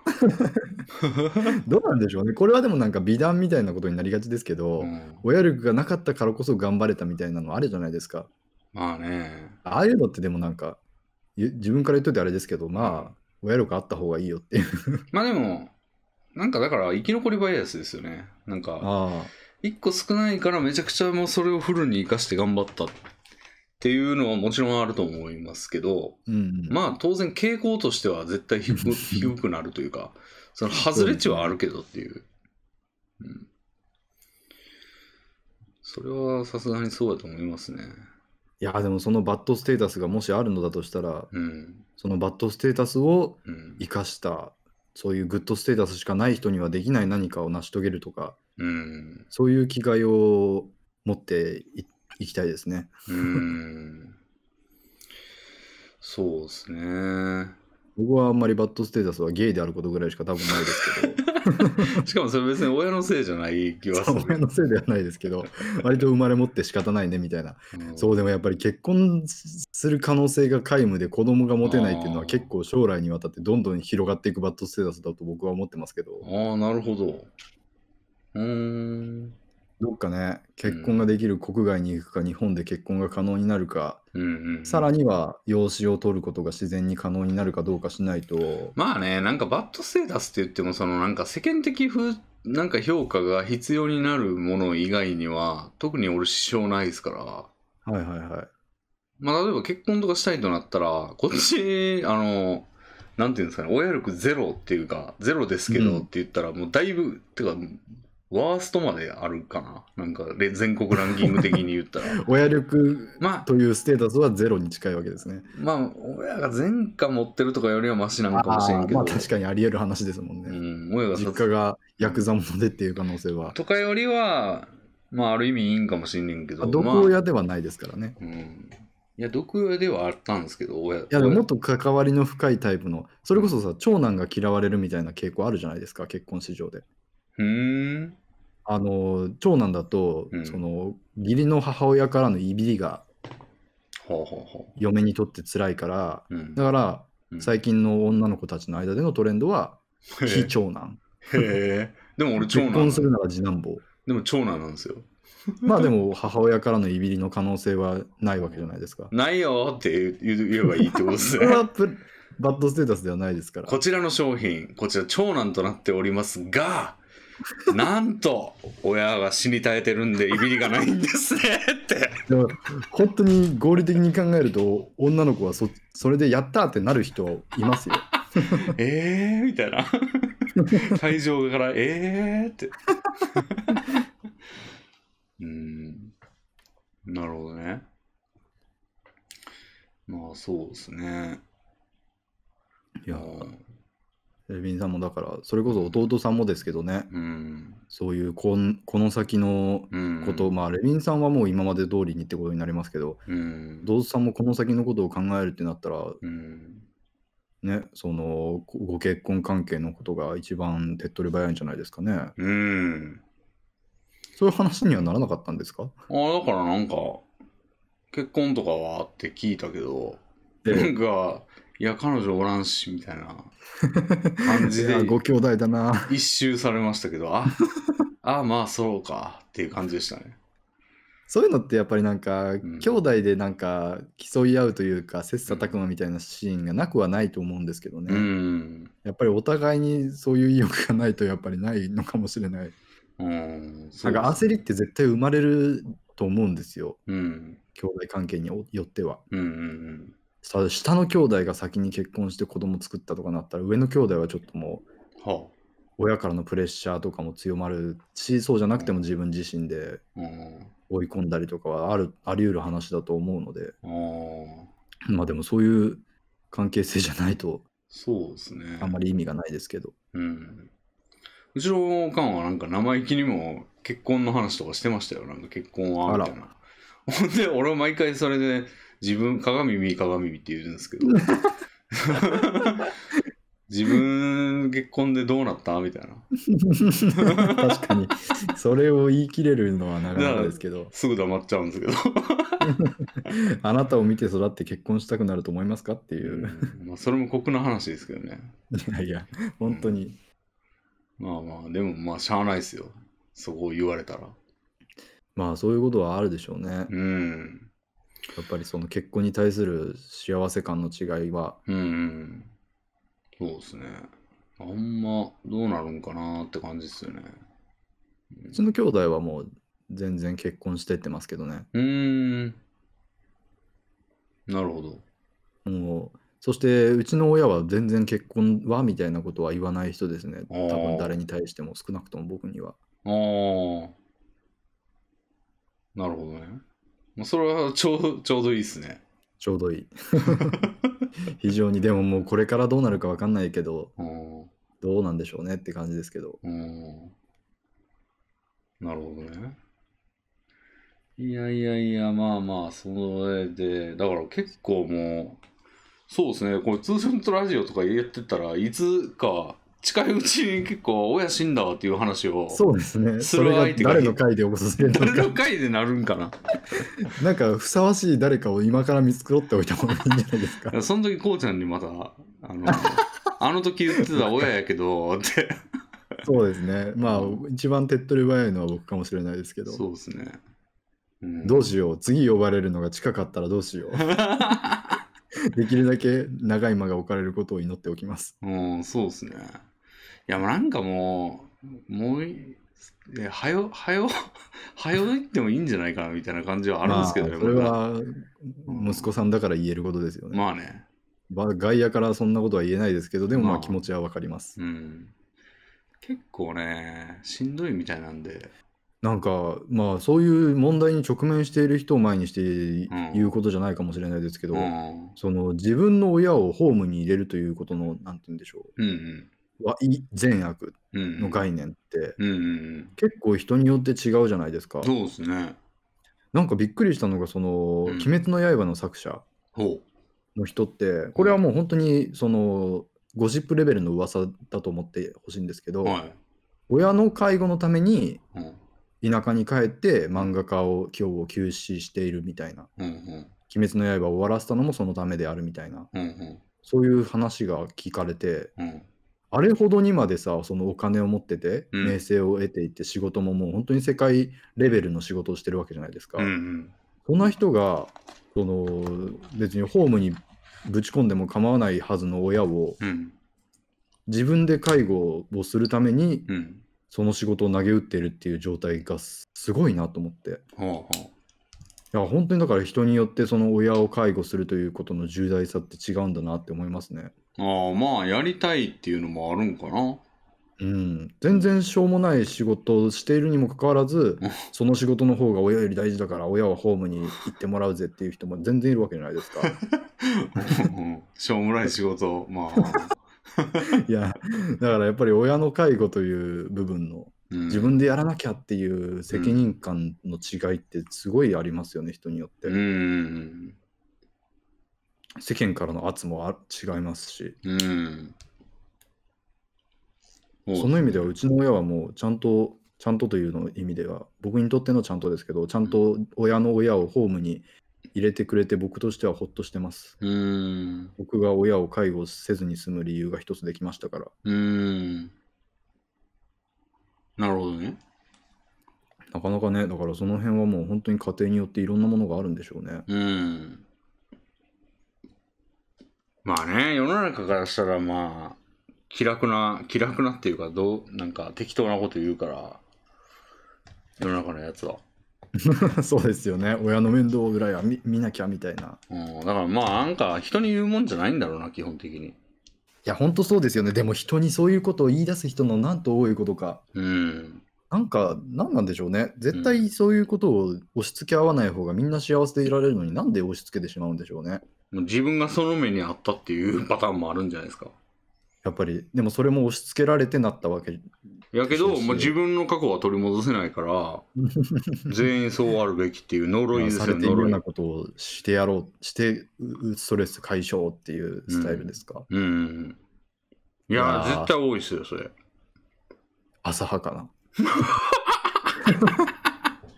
いやだから呪いを振りまくんですよ世の中にい自やー、分人類。いや自分がいじいじなんかよくあるじゃないですかあの女神転生イフなんかそうやしじいじめられてた狭間ってやつが、はいなんか神みたいな存在になってなんか手始めになんかクラスを学校ごとこう異世界に移すんです よなんか神となんか接点があってでなんかあの私はこれからこのか世界の王だみたいな感じのこと言ってなんかめっちゃ偉そうなんですよなんか、美学とかないんですかね。うなんてん。言うんでしょう。やっぱり、うっさん、う、うっぷんを晴らしたいっていう気持ちうん。がうう生まれるのは分かりますけど、うん。世の中の例えば美しいとされる物語とか、うん。そういうものにおけるその奨励される行動としてはうん。人に受けた苦しみはうん。人には与えずにそれをないように振る舞うべきであるみたいな、力を得たならうん。自分を虐げていたものをなんて言うんでしょうなんて言うんでしょうねそういう繰り返さないようにしましょうみたいな、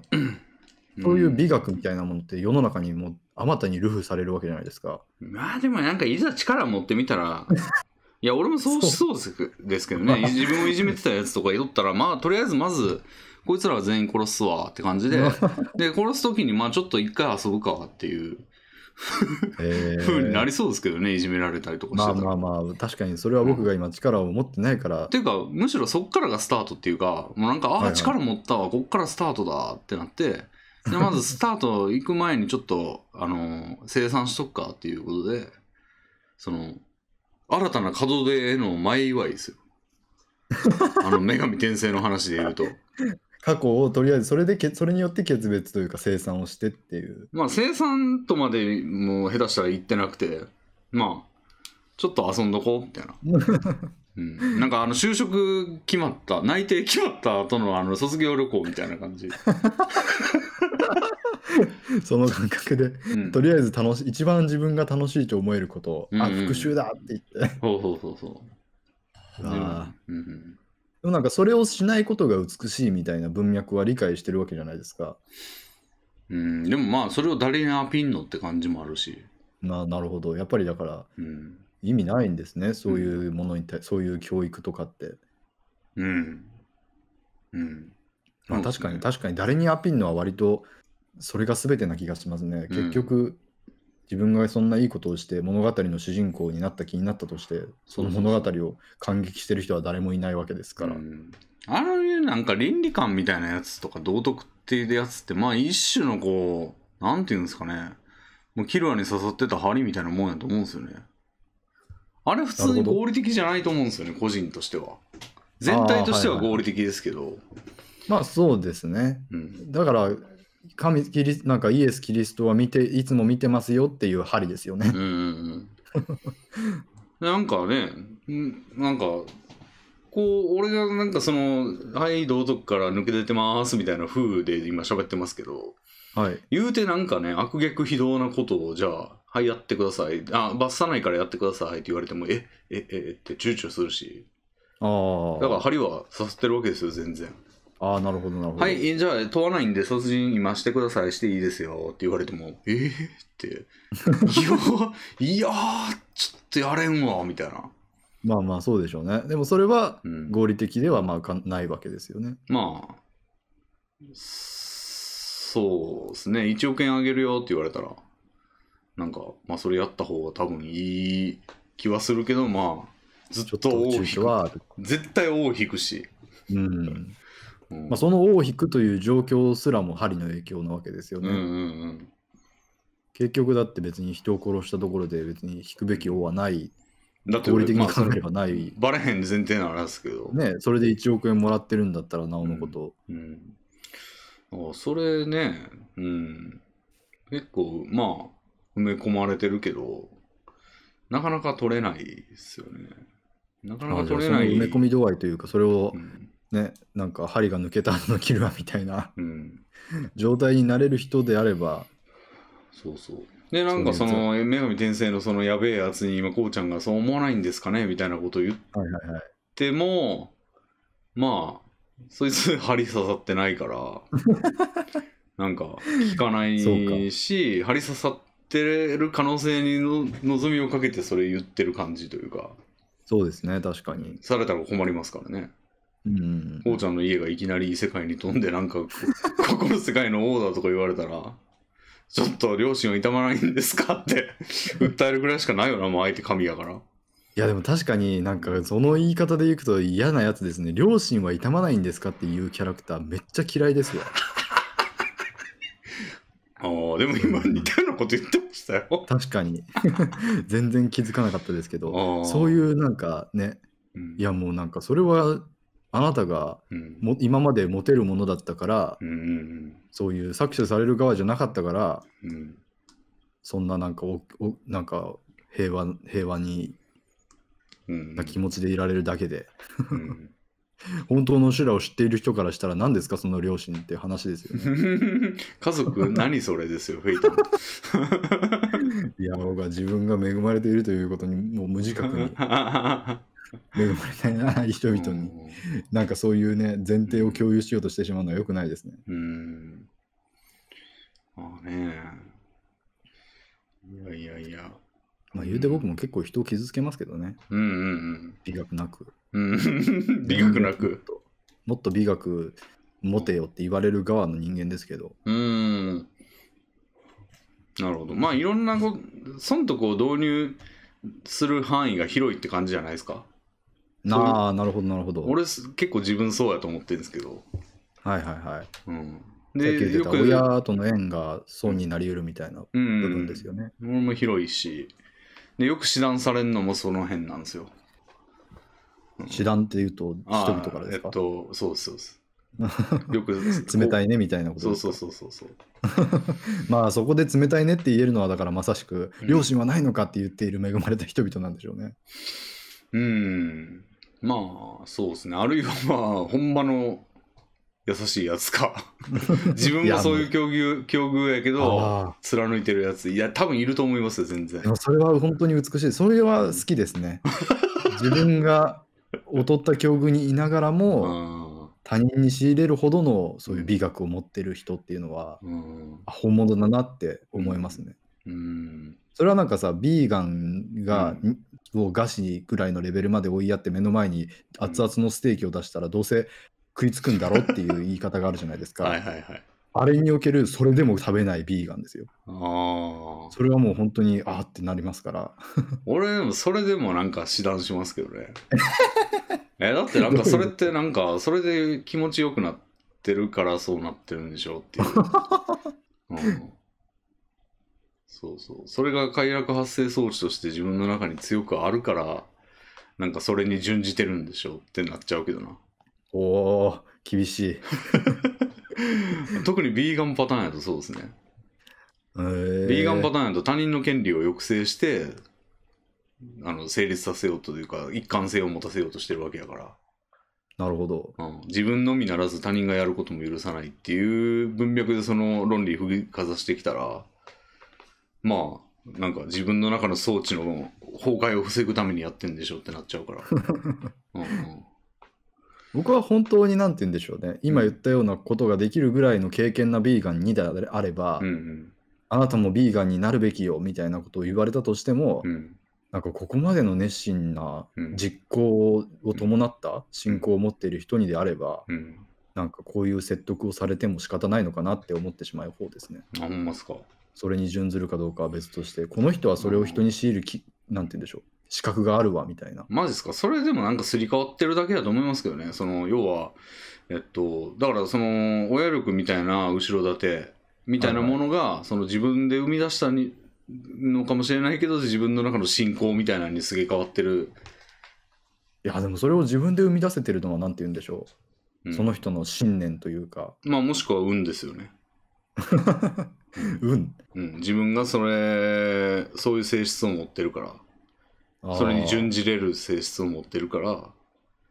でもなんか能力に置き換えることもできるんじゃないですか、うんその信念という能力。能力が運じゃないでいすか、やたまたま。まの性的思考みたいなもんやと思いますけどねああ、まあ確かにそうか。うん何かに準じれるっていうのって まあ信じやすいみたいな性格でもそれはなんか米津玄師の作曲の能力は結局うん運なんだからみたいあな。れは他利的というかその他人に利益をもたらすから俺はあのああなるほどいいいいと思ってる全ての人の能力は運だけどそれが他人に利益をもたらすものだったらうん尊敬に値するみたいそうな。そうそうそうそうそうですそうです、それはなかなかなるほどうん、じゃあどんな能力であっても等しく運によってもたらされてるということは変わりないんですね。俺そんなこと言いましたっけえだから米津玄師さんの作曲能力も、はいそういうビーガニズムに目覚める能力も運によってもたらされていてうんあ全てのではないですか。うんそういう才能的な能力はってことですかまあ運のみとは言わないですけど全部まあでもうーんそうですねまあだから他利的かどうかに尽きるかなへえうん、だから米津米津さん意見者そのとあれやけど米津さんの能力完全に100%どん な家庭や、まあまあまあ嫌な家庭えだでな、もその理屈で言ったらビーガニズムのうんその信念うんも自分で培った能力でもあり得るじゃないですか。うんうん、だからそれは他利米津さんの作的曲能力についても。他利的じゃない時点でもまうあまあダまあメです、うんなるほど。は その培われたい、培われるということの美しさはないわけですね。うんうんないですね、えうん、そんなんだって自分のためになんか営利企業を立ち上げてめちゃくちゃ利益出してたからなんか俺に得あんのって感じですじゃないですか、うん、なんかそういう自分に規範を強いてそれを実行してる人っていうのはなんかそれだけでなんて言うんでしょう尊敬に値するみたいな感感情が僕にはありますけどね。うーんそれが自分や周りにうん害をもたらすものだとしても、あほんまっすかへえ、まあ、害にだって害ってほどじゃないじゃないですか大半はうーんいやーまあでもほんま自分にとってちょっと M プラスやったらいいけどっていう観点になりますねそこは、うんうん、だって仮にまあ大大量殺人の才能とかを磨きをかけてさ なんかやられたって困るなんか別に尊敬に値せんやん物語とか伝記とかで見る分にはなんかすごい人だなってしなんか思う部分ありませんかさ大量殺人鬼そういうもう周りに害を振りまく存在ですけどうん自分にそれが及んでなかったあ自分にそれが及んでないってことが重要なわけですねそうですねなるほど物語として面白いってことは自分にはプラスの影響が及んでるからうんそういう意味では大量殺人鬼が存在したとしても、もしかしたらレビンさんにとっては、うん。なんかいやー まあでもそれをだって、うん、現実に置き換えたら、現実というか身の回りに置き換えたら即悪くなることやから、まあそうですね。 なんかあんまり別に尊敬はしないですね。うん、大量殺人、あははって見れてたとしても、今 俺今の俺には関係ねえから、あははって見れてたとしても、別になんか尊敬とか、なんかその、すごいなって思ったりは別にしないですね。なるほど。うん。そうですね。いやーなんか、うん。そういう、うんビーガニズムとかフェミニズムとか、うんうんいろいろな信念を持ってね、うん活動されてるというか、まあ、活動というほどじゃないにしても、うん。うんうん。右翼とか左翼とか、やっうんうん。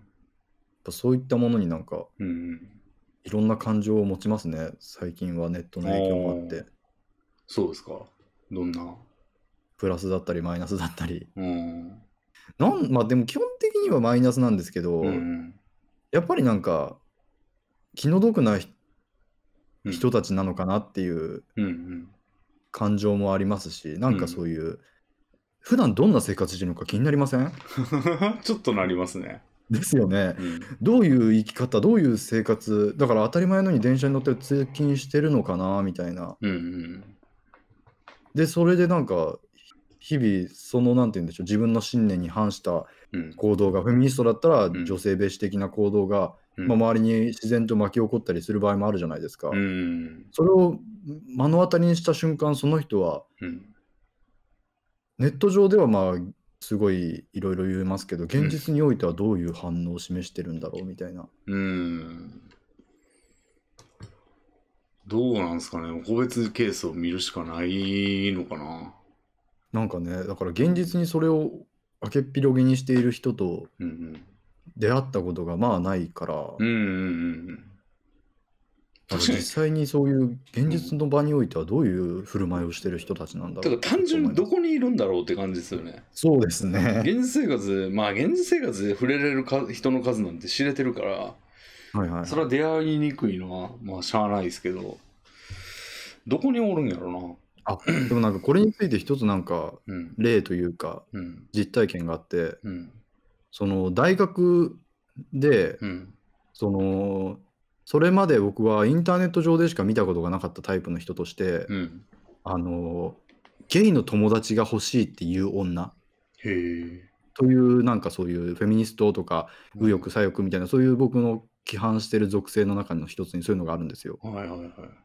ゲイの友達欲しいわーっていう女っていう、うん。そのマイルドな同性愛うん。偏見女みたいなことですけどうんうん 同性愛者はなんかそうあゲイはうん明るくてうん女にも優しくて、うんででもその男の気持ちも女の気持ちも分かるハイブリッドなうん相談役としてすごくなんか、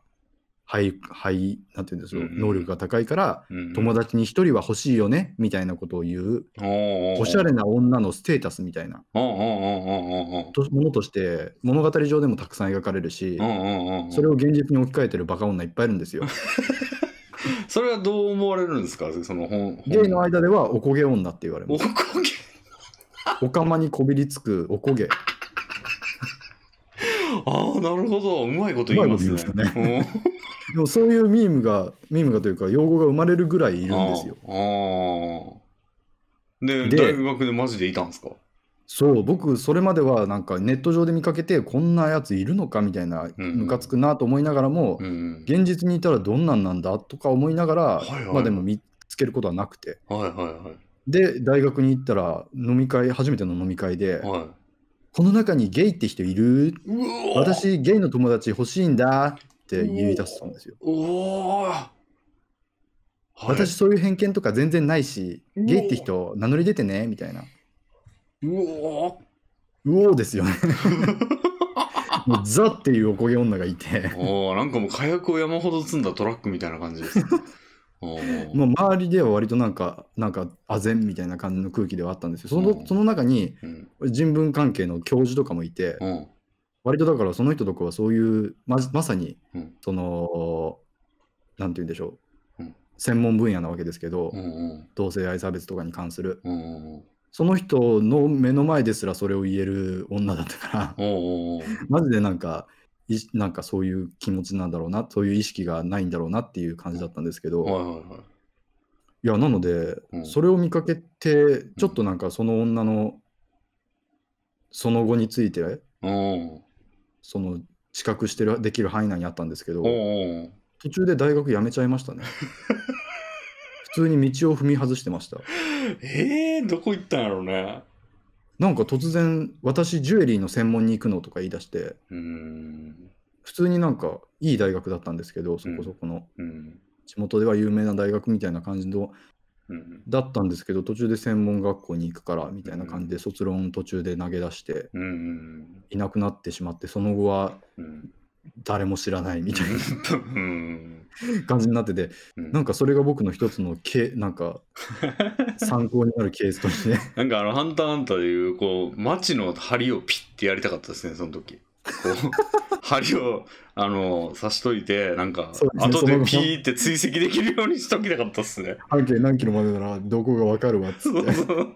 て、地球何周分ぐらい行けるからみたいなやつです よね。やっときたかったっすねそれ今ねちょっとその話で思い出してちょっと手繰り寄せて どこにいるかなみたいなでもそれこそ Facebook とかがそうなんじゃないですか、ああもしかしたら。そうですねまあ、もしかしたらたぐれる可能性ありますね。あの、フェイスブックでっていうか、あの、昔の友達の本名で検索したこととかありますちょっとだけありますうんね。うん初う恋ん。の人とか。うんうんうん。どう、どうっていうか、俺もあるんですけど、いや僕はもうそれで見つけられた試しがないです。あーやってないってことやってなかったですねう。ーん。俺、中学、小学校、中学校の友達、結構仲良かったやつで、ええもう高校以降、俺、全然俺ね、小中高大の友達、もう繋がってるやつ一人しかいないんですよ、今。全部ええ全部合わせても。で、まあ、そいつはいいとして、まあそれはさ、あの小説家の森田季節さんなんですけ ど、ですよね。 あの、その人で一人なんでそうなんかもはい、う、さっき言ってたメリットのある交友関係とデメリットのある交友関係に重ねてしまってちょっと嫌なんですけど。ああ、いやまあ、そういうの人だけ、でも大学出た時点でその人だけやったかな。まあ、もう一人いたけど、ななんるほどかそいつ音信不通になって、うん、なんか、まあ、その人だけなんですけど、えあのーまあでも中、小中と仲良かったやつで検索したことあるんですよ、何回か。え、うんなんか見つかったんですけど、うん。ええ、まあ、なんだろうな。まあなんか居酒屋の店長とかやってましたね。あうあ、んすごくありそうな話というか。うん。でなんかまだバンドやってましたね。ああ、いなんか素敵ですね。うん当時の痕跡みたいなものがうんうんう見ん。られるとちょっと気持ちがおだなんかそうそう温かになりますね。俺なんか作曲を中学ぐらいの時とかにやってたんですけど、えから、中学ぐらいから。その時にそいつとめっちゃ一緒に曲作ってたんですよね。えへえうん。なんかそいつどうしてんねやろなと思って、見たらなんかまだバンドやっててすげえなって思いましたね。えー、なんかいい話ですね。うん。他にはいなかったんですかいやいやいや見つけそらのバンドのメンバーがほぼ俺の知ってるやつだったんですよねおーうーん当時はレビンさんと作曲していたその子と、他のメンバーもお知り合いだったんですね。まあ4分の3ぐらいうんそうですねえー、すごいですね。え中学でしたっけ、小中と、小中以来の友達付き合いの人がうん、今大人になって30だって6とかなわけですよね。うん、調べたのが前に。あまあ前だった調べたのはもっと前なんで30代前半まあでも30ぐらいになるまで小中以降の付き合いのある人がうん単純につながりがある以上にうんバンド仲間をやってるってすごいことじゃないですか。素すごいっすね確かに敵ですね。うんまあそうですねどうしてなんかいいな、そういうの。うーんでも僕なんもなかいし方なのででも調べた感じちょっとどうなのかなそんないい感じなんかなああ、なんかそれはマイルドヤンキー的な。うーんいやてか大丈夫なんて感じはあるえ、 そなうんですかだってそれ。居酒屋店逆度なんですかいや居酒屋店長のままなんか大丈夫なんみたいなえ感居じ酒を屋店長ってそんな大丈夫じゃないことないと思いますけど。バイトやろ多分え、あ店長ってバイトなんですかバイト店長でしょ多分、あ、そうか。うそん、れだってとしたらコロ変わってましたもん結構コロコロえー、記事見たら店長ってバイトがやるもんなんですか居酒屋とかって。まあありえるんじゃないですか、えー、ちょっと僕その辺の、うんね、職業に詳しくないんでわかんないですけど。うん、だってこれあんなコロコロ変わってんのでそれで変ですもうーん。ん、うん、まあだとしたらちょっとあれですけど、まあでうんもそんなもんなんじゃないですか。そうんん、い一握りだと思いますよ。結局。まあしかも地方やしねそこねそうそうそう。ずっと地元にいるみたいでそれに地元にいるなら正規である非正規である以上にうん強いコネやそういう救済機関が整ってるはずですから、うんそういう意味では別に非正規であることがそんなマイナスに働かないんじゃないですかねう。んでもどんなんていうんですかねそでそいつのフェイスブックが見つかったから、はい芋づる式にそのもうあ当時のやつがずるずる見見つかるわけですよええ。なんかもうねもうほぼ全員いるみたいな感じだったんですよねその地元に小学校からの持ち上がりのやつとかああのあ懐かしい名前とか思って次々クリックして見てみたら、あ。はい。まあ、大体地元にいてええ大体結婚してるんですよね、まあそうでしょううね。ん、結婚率高いなって感じでうんまなあんか自分の狭い身の回りを見てると、うんその結婚とか子作りとか経済的に裕福な人間にしか成立しないうん今や贅沢なんだよみたいなうんのがすごい感じられますけど意外と全一然般的には全然そんなことないですよねですよね うん割となんかそういう意味では日本の未来に安心したり自分の現状を憂いたりしますけど全然結婚してるもん金はですよなねいとか言いながら、うん誰が文句言ってるそうなんだろうなってちょっと思いますよね。うんでねそのえっとまあ俺高校は結構いいとこやったんですけどえあの偏差値的にはそこに行ったやつは全然そいつらと絡んでなかったっす ねだから高校行ったやつとかも出てくるんですよ出てくるんですけどそのなんていうんですかそいつらはもうなんか大体まあそいつらがどの大学行ったんかも俺よく知らんかったんですけど、えはいまあ、はい結構慶応だのなんか早稲田だの、えなんーかあなーレヴィンさんの高校は本当に名門だったそうです よね。なんかまあみんなはいいとこ行っててなんか俺が行った大学は初だよって言われてもっといいところにみんな行ってるよってことですかまあまあうちの大学出来たてっていうのもあったんですけど、なるほどなるほど。うん、まあ岩手まで飛そうしかもぶ岩人手は少ないでしょうそねういきなり。そうなんですよね大体なんか慶応だの明大だのまあ九,、関西にいくらでも大学もありますしね。うん、九大だの東大だの京大だの言ってたんですけどそいつらは全然絡みがなかった んでまあてかみんな地元にいないですよねその大学が別のとこやったやつってそれは思いますね。なんうかんびっくりするぐらい、僕もそのレヴィンさんのお話を聞いてて、ん小中学校の友達はわからないんですけど、うん高校時代の友達については結構動向がその後分かってる人が多くて、うん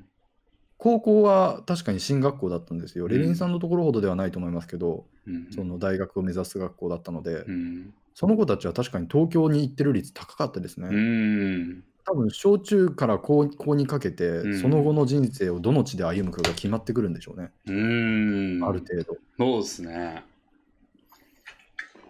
いや、ほんまそうっすわ。まあでも、我々結局関西の都会、はいんあなんかおっしゃいませんでしたん何も言ってないですよ。あの、我々やっぱり関西の都会圏と、こっちは愛知なので、うん割と地元でも成り立つ境遇じゃないですか。うん。うん。なので、やっぱり、それでも地元と都会とで分かれるレベルですから、もうん。っと田舎だったら、すごいレベルで都会に行ってたりするんですかね。あーそうなんかな。うん、ちょっと想像つかんな。どうなんでやすろう。ね。なんか、うんどの程度田舎に居続ける人がいるのか。まあでも神戸っつってもな、別に、うちのところはそんな神戸神戸してないというか、ああ、まあま割とスラムな感じでしたよ。あ。スラムうん。スラ田舎ではなくスラムですかうん、なんか東京の足立区ってあるじゃないですか。はいはい。あれの神戸版っすね。えー、そんな治安が良くないところだったんですそね。う、うちの地区はそんな感じっす。地区レベルでうん。めっそんな感じになるとこちゃ柄悪いっすよ、なだかなかから。えうん。柄悪ー、いかやった僕そういうのをなんか肌で感じたことがないのでわからないんですよね。う地区の柄が悪いという概念が。ああ、だから道歩いてたら絡まれますし、ええでも俺はタッパーのおかげであんま絡まれなかったんですよ。はあ。でも俺となんか塾とかこう中3の夏とか行ってたんですけど、はいでそれで今まで塾行ってたやつと一緒に帰ったりとかしてたんですけど、はいはい。まあ絡まれますね、その時は。えー、そんなにもう夜中のじ22時とかに帰るんですけど、はいはいはい。もう帰り道、まあいますよ、ヤンキーみたいなやつが。ええー、そうなんですね。そうそうそうそう。柄悪いっすよ。うわあなんか想像つかないですわ。なんか、漫画の中ので世界みたいなイメージですもん。そういう道端で絡まれるという。でしかも相手がね、大体柔道部の悪いやつなんですよ。あうあ、んレビンさんの知り合いですか。そう、知り合 い。だから俺はその知り合いパワーを使って、まあまあまあまあまあまあってここ言っをて、収めてもらう。そう、帰ってたんですよ。ああ、久しぶりみたいな、もうこっちそかれらはレ声かけビンさんるじゃぐもらうい。用心棒じゃないですか。そうなんですよ。塾の子たちからしたらヒーローですよ。いやまあまあ、なんかむしろ、まあ逆、際どいところで、その、しなんか レビもンさんう、がいるから。から声かけてくるっていうのもああるんですよ、ケースとしては。まあそうですね。赤の他人よりは。うん。でもなんか、先制攻撃され、あのしといた方がいいかなって感じで、こっちも。ああ、そなのるほど。どうせなる声かけられるんやったらこっちからかけて「おお何したんああじゃあな」ぐらいの方が去りやすいじゃないですか、ほどああ、賢いですね。向こうから立ち声回り方が向こうから声かけてきたら向こうの話題で話が進むから向こうだって向こうから声かけられて、じゃあなって言うと、なんか逃げ,、逃げたみたいになそりうますそようね、そうそうそうそうなんですよだかならるほど。こっちから「おおお前また何しとんこんなとこで」とか言ってでなんか,、えー、なんかすごい、すごいですね。立ち回りをわきまえてる人間で すね。いやその一緒に塾行ってる友達がなんか被害に遭ったらほんまその後の俺の影響もあるから、そうですね、確かうに。ん困っていたんや、ですよそれはじゃあもう本当にヒーローじゃないですか、だとしたら。うん俺まあがもおうらそんの時子やったかららしたらうんわからないかもしれないですからね、そのレビンさんのやさ熱い心配りがまあまあ俺のため伝でわっすけてどないのだとしたら、おい、何声かけてんだよ って、うんああ確かにねこっちから行くことないだろって思われてたかもしれないですけど。確かに確かに なんか俺がでもほんまね前その同時に相手できるの1人2人じゃないですか俺がだうかんうんらその間に後ろのやつに絡んでたりするんですよね後ろあのああ、その結果的連れにはが向こううの連れがそれもだるかったなほんままいカバーに回らないと。うんすごいな、なんかそんな人間関係の駆け引きみたい なことを意識したことなかったですね。うんあるんですよそういうのが学校のクラスとかでいじめ問題とかってありましたああなんか治安が悪い地域イコールで僕がそれが思い浮かぶんですけど、こいじめかこはなんか激しいいじめがなかったのはそういう影響なのかなって。あでも一見っぽいのがあったようなあでもまあそんな程度なんですね。うんうちの学校のうちの学年はまあまだ良かったんですよねなんか全体的におとなしかった感じ、ああ、なるほど、なるほど。上と下がマジやばかったんですけど あるんですよねそういうのなんか知らんけどなんか1年うわ俺が中2の時に中1のやつがなんかめちゃくちゃやったんですよえー、だからなんか柔道部もうちの学年はおとなしいんですよみんなはいはいはい、でもはい。 1年がマジ柄悪くて、えだからもう俺とかにもタメ口よく聞かれててー、うわ「おい」とか言われてで俺は一応キャプテンもやってたからそ の一応たしなめるんですけどまあもう全然聞いてないみたいな感じで、ーえー、ちょっとそれはなんか、うん、そんなに明確になん分かれるって何かあるんでしょうね。なんなんやろうなあれなんかだから一人の闇のカリスマみたいなものがうんその学年に君臨していてうんそのいや学園の平均レベルに大きく関与してるんですかねうーんよう分からんですけどそううん、平均レベルに落ち着くはずじゃないですかいやでも運やと思いすますよやっぱだから10連引いて SSR ばっかりのやつもいればあなんあかレアしか出ないみたいなやつもいでてもそれもやっぱりその試行回数次第じゃないですかだから順番に1回しか弾けないから1回ずつ弾いたらそうなっていってるんじゃないですあかいやいや学年レベルで言ったらうん、この学年にだって300人いるから300連してるっていうことにならないんですかだからその300年も偏ってるってことなんじゃないですあか、あ、うん天井まで行く人もいればなるほど。早々に確かにまあ引いて何回もその限定がじゃあ引けるてるやつもいるし300ごときじゃ偏りますよやっぱあ、そうですか。うんなんか僕の認識では、その期待値ぐらいに落ち着いて、結果的に全ての学年がうん等しくうねん、同じレベルに落ち着くんかなって思ってたんですけど、 300ぐらいじゃあ行きますね全然じゃあもう学年ごとにあるんですね。SSR が豊作だった。しかちょっもと別にその柄悪いやつって SSR じゃないんでもっとあ確ー率まあまあ高いんまあでうん偏りますよやっぱじゃあそういう偏りのある学年ではもっといじめが発生してるかもしれなかったんですうんね。全然ありますねが俺の学年やとその隣の中学がめちゃくちゃ柄悪かったんですよ同じ学年ははいはいはいは俺が2年の時にあの中学校の2年はやばいみたいなでなるほどマジやばかったんですよ確かに なんか先生に刃物を振りかざしたりとかしてるやつとかいるって聞いたんですよそれは他の学校やからほんまかどうかは知らないですけどい。はいはい。ででもその学校の1個下はめちゃくちゃおとなしいんです よだから逆転したんですよねその1年あの入れ替わったらそのああ、なるほど。人があの卒上が卒業してってなったら入れ替わって評判真逆になってたんですよねああ、一番上の学年が良かった、悪かったところから良かったところにうん切り替わって、うんうんまあやっぱり学年の力は、力関係はありますからね、絶対。うんなるほいやどその最上学年の色が学校の色を決めてきたんですね。うんうんうんなんかコロッと変わっててびっくりしましたようんああ、でもそういう感じのがあったかもしれないな。うなんか、ん中学、あそこの中学は暴走族がいっぱいいてみたいなのが、うん意外となんか兄の代からは突然いなくなってみたいはいはいな。はいはいそれはまあ卒業していくから、そうなるんですけど。だからうちの学年でちょっとあの先生が言い切り倒してたんですよね。おとなしいから俺ら が。上の学年がやばかったからですかいや俺らがおとなしい上はやばくてそうそう俺らはおとなしいからめっちゃなんかいろいろやらされてたんですよね。そのあ合あ、唱それはなんか牽制的な意味もあったんじゃないですか、なんか。うん、でもそれで反撃してくるやつがいないからはいはいもはういよりエスカレートしてなんかもうああ、調子に乗っちゃったんだそ。う調子に乗ってめっちゃやってたんですよ。そ のなんかタイそれもはう嫌だな。なんていうんですかね1限2限だけ授業で、はい。 3限からは全部体育祭の練習だとか言って。えなんかが指導要領大丈夫なんかっていうぐらい今思え ばぐらいのなんかもう先生が気持ちよくなるタイムをずっとやってて、えまあね、そうでしょうね。がうん体育祭の練習なんかは、うんなんて言うんで しょう、子供たちをういんなんか並べて、うんあっち行け、こっち行けってやるのは、うん原始的な快楽を味わえそうですよね。うん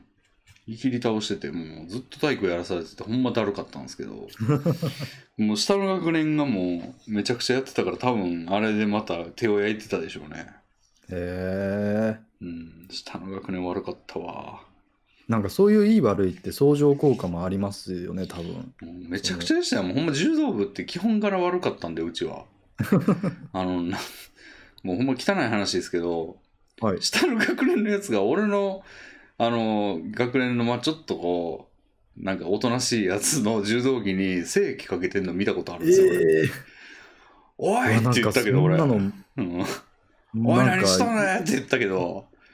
まあ、そんなんですよ、もうほんま。えぐめの物語の世界ですね。うんむちゃくちゃしてんあな、るんだこいつって思って。俺にもしてないやろなっていう。なんかそういう、多分一種の線引きがあるんでしょうね。一定ラインを下回ると、その治安の悪さが、うん。そういうなんか、うん。なんかセクハラなんて可愛いものじゃないですけど、うん。性的ないたずらが起こる。るラインが存在する気がします。うん。なんか僕の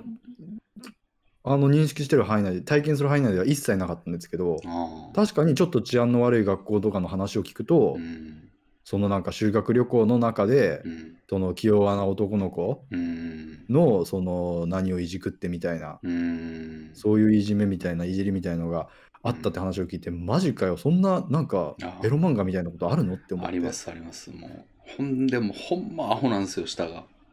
なんかい、あのね、なんか、なんでなんでか知らんけど、学年、その柔道部の顧問が、はい。なんか学業も重視するとか言ってて、はい。なんか全員のテストの点を読む、あの、返された時にこうチェックするんですよ。へおえ前らちゃんとしてるやろなみたいなでこれで成績悪かったら練習減らすぞみたいなまあ柔道にはやる気あるんですよそのやからは全員なるほど。柔道はまあなんかボクシングやってるみたいな感覚なんじゃないですかね喧嘩でこううんマウント取れるみたいな感じもありいや なんかそれでまあ見た俺もなんか見えたんですけどテンストの点とか、でまはあそいつらが言ってたりもするんですけどい。はい。びっくりするんですけど1個下の学年5人いるんですけどはい。そいつら全員の全合計点足しても俺の合計点より低かったですからねびっくりしたんですよねほんまええあるんやそんなことと思って五 ?5 人でですか5人でうわーテストの点ってそんな低くなりませんよ、普通。なりませんよねびっくりしますよほんまあれじゃないですか。ケーキが切れない非行少年じゃないですか。いやーほんまにうんビビりますよねまあ単純にやる気の度合いの問題、あ、でもやる気はあるんですかそういう意味では。柔道のやる気はですよね。ば部活動が人質に取られてるとなったら、うんじゃあ本気の点数でそれだとすると、もう本当にじゃあうん学力って差が出るんですね。うん、でしかもね、なんかその1個下の学年のやつ、1人だけ成績いいやついたんですよ、初期は。はいはいはい。でもそいつもみるみる悪くなってっ て、みるみるやからになってって、ええうん、あれはね、なんか目をつぶされた感じしますけどね、学力の。あるんですね、なんかうん人の、やっぱり。てか、そいつがい正義かけてましたからね、最終的には。 もうえー最初は成績良かったのに、うんうん悲しいこと、なんかうん親がその子供を私立に入れたがるみたいな気持ちがすごいわかります、うん今。うんうんうんなんか全然、僕は割と平和な学校生活でしたから、うんうん。別に公立だからなんだよっていう、公立に入れられなくて、そんな落ち込むかねっていう気持ちがあったんですけど、うんうんそういう話を聞いてると、少しでも可能性を減らしたがる親の気持ちはうん、正しいですね。うん。やと思いますよ、ほんま。うんいやー、怖いな、なんか、 リアルを聞いた感じです。 ほんまね。もう成績チェックの時、まあ若干楽しみやったんですけど、俺も、その、俺はいいから結構。はいはいはい。で、なんかどんぐらい今回はダブルスコアいけるかなみたいな感じの 嫌な、嫌な目線もありつつやねんけど、まあ引きますよね、最終的にはね。 まあ、本気でやってるはずなのにっていうのがかかると、さらにドン引きですね。うん、で先生に見せてなんかコメントもらうんですけど、はいは。ないんか俺その前88点やったところが85点とかになっててちょっと下がったなとか言われるんですけど、い、や下がったなじゃねえわっていう 他のやつどうすんねんみたいなてかそうですよね、学校のその教員の感覚とかもちょっと面白そうです よね。どういう感覚でその差のある生徒たちを見てるんでしょうね。うんだって違う生き物じゃないですか、もはや。いやほんまにびっくりしますよねてかなんで大入っ変そうだでね俺先も生その一番身長高かったんでその中学入った時点では あで熱烈に勧誘受けて入ったって感じなんですよ俺、あ、あ、そうだったんですね。うん、先生がね顧問の人が来たりして「どうだ?」とか言ってうんなんですけどなんかもうなんか場違い感そしたらが柄の悪い。そうそうそう場違い感がすごかったですよえー、まあ、レヴィンさんは別に柄の悪い生徒ではなかったでしょうからね。うんそうですねカツアゲでともかレしヴてィンさんも良かったですね。その正義側にならなくて。 まあうちの学年おとなしかったんでまあ学年の影響は大きいか。そうそうそうあまあのだから部活同動のじ影響がもしかして降りかかってきてたら、もうレヴィンさんもそういうギャハハ側になってたかもしれないですよ。確かにねまあ一人いたんですけどねそのああ。あの一人ベトナ二人はムいます人よね。ベトナム人のやつがいてはい。そいつめちゃくちゃ身体能力高いんですよ。ああ。だからなんか俺も結構ガチでやったら負けんなって感じだったんですけど、えー、あ、部活動でですか部活で。ああ。うん。やねんけど、そこが悪すぎて俺がキャプテンになったみたいな感じえー、なんですよね。そいつはもう、でも英語の成績だけやたらいいんですよね。おお、なんかすごいですね。うん。英語だけ72点とかで、あとは5、3、2みたいな。それはなんか家庭環境の影響とかなんですかね。まあ、英語喋れられるんじゃないですか、英語。えー、まあそういう人からしたらもう俺杖できます無双できますよね英語だからあいつ確かに何カ国語をいけてんねんって話やなよく考えたら日本語いけるし日本確語かペラにベトペナラムって英語でもないですよねでそうベトナムも英語じゃないのにでも俺はそいつの家一回だけ遊びに行ったことあるんですけどえお親とめちゃくちゃベトナム語っていえうのかえーな、すごいで喋あってじゃまあしたなんよかうん言語に言語になんて言うんでしょううん柔軟な性質が育ってるのかもしれないですねそうっすよ普通にね、英語はだからすからすっぴんから英語を学習してるけど、うんやっぱりもともとバイリンガルだから、うんへえ面白いな、うんああいつは多分普通に勉強したらめっちゃいけるんちゃうかなと思ってたんですよでも532とかしてうんでおかんは全くえ日本語も何にも喋れないらしくてベトナム語以外だかへら俺も「こんにちは」とか言っても「わからんわからん」って言ってえへえた「わからんから」って言ってた、うんまあ、そいつにねスーパーファミコンの「サンサーラナーガ」っていうゲームを貸したら二度と帰ってこなかったですけど治安の悪いエピソード出たサンサーラナーガやったんかなあいつ あいつがサンサーラナーガやってたらやってるちょっとおもろいけどなあんな柄難悪しいいゲーいムなんでしたっけやまあまあ普通の RPG 可愛い RPG ですよまあでもゲーム感ゲームっぽいやつではなかったんですか全然ないですねいいじゃないですか不良がなんかエロエロゲをやって感動みたいなうん ありそうなエピソードが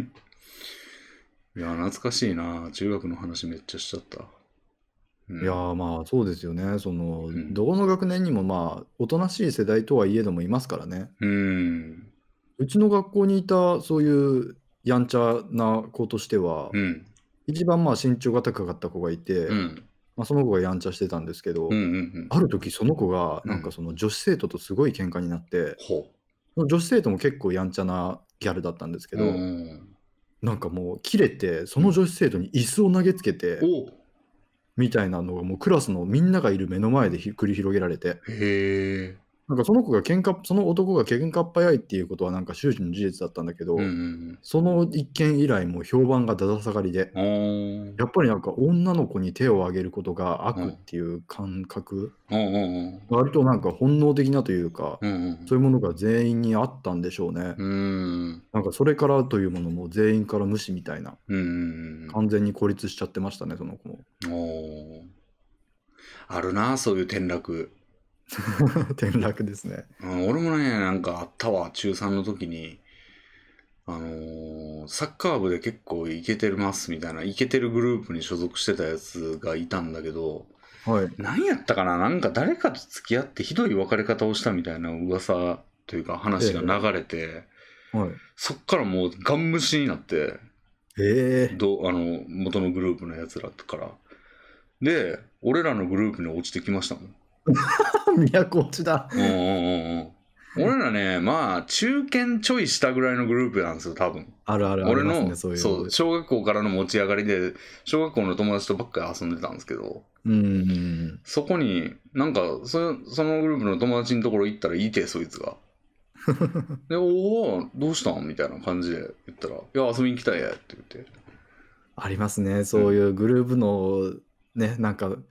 格差のあるグループ間での移動はありますね左遷というか、うーん。で、そいつ僕のは A い点を経験したことがありますよ。 A 点っすかそう、僕もともと中の下ぐらいの、うんその、まあ、そんなにやんちゃじゃないグループだったんですけうど、ん。はそういうその上位グループの一人に目をかけられましい。て、おお。中3の最後の3ヶ月ぐらい、うん中3の最後の3ヶ月ぐらいの間だけう、ん上位グループの味をし味わってました。へえ、なんかやっぱ違いました。なんか違いましたね、なんか周りの見る目というか、なんうんまあ、これはもう単純に自分の中での問題かもしれないですけど、優越感みたいなのが。おーなんかこんなキラキラした世界に生きてるんだなっていう。え、遊び方とかもなんか違いましたいや、そこまでなんか深く関われてたか微妙なんですけど、うん。それで話に聞くところには、うん。あの女子生徒のうん。ランキンランクというか、うん。その僕が中の下グループだった時には、その女子生徒のその評判みたいなのも全然知らされていなかったんですよ。うん。うん。それで上位にグループに入って初めて知ったのが、うん。女子生徒の中でなんかちょっと気の強い不細工な女がいたんですけど、うん。そのその女がうん。ものすごいその重要視されてるんですよほなんかねその女の子からの評判が下がるとう。うん。女子から全員からその目をかけてもらえなくなるというか無視されるというかおお。もうだからすごい不細工で全然男から人気ない女の子なんだけど、うん。女子からはものすごいリーダーと して慕われているっぽくてその女の子がおお。だからそういう上位グループの男子はそれを知ってるからうん。そのボス女のことをうん。もうすごく悪く言わないというか大事に扱う んですよなるほど。大事に扱うことによってうんそのボス女から女を提供してもらってるみたいなへえ。すごいなと思って世言やん。世間でした本当にその子自体は普通になんかもルイーダの酒場のルイーダやん。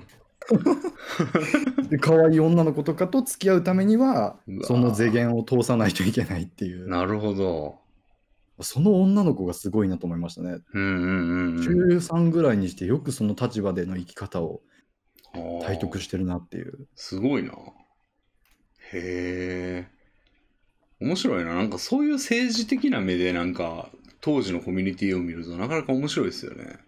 そうですよねなんか一回本戻当ってになんか原始的なというか戻ってやってみたいですよね、ちょ っと。そこだけ。確かにうん、どういかほど立ち回れるのかいやでもそうそう絶対難しそういやものすごいまあまあ、今にしてっていう、そのなんか陰キャの、陰キャの気が大きくなってるやつかもしれないですけど、なんか、ええ戻ったら立ち回れそうな気すんだよな。いやでもなんかもう知識とうかん。経験とかを超えた何かによってうん、阻まれる気がします それはそうなんかな。いや、ななんんかかもう恩売りまくるとかって機械的にできるじゃないですか。なるほどなんかそれ系でこう、なんか、掌握してみたいな、ちょっとやってみたいですよね。いやもうスネ夫くんになるのが関の山ですよそうなんかな。多分ジャイアンにはなれない気がするスネ夫君はでうなんかもなんか潤沢な資金力で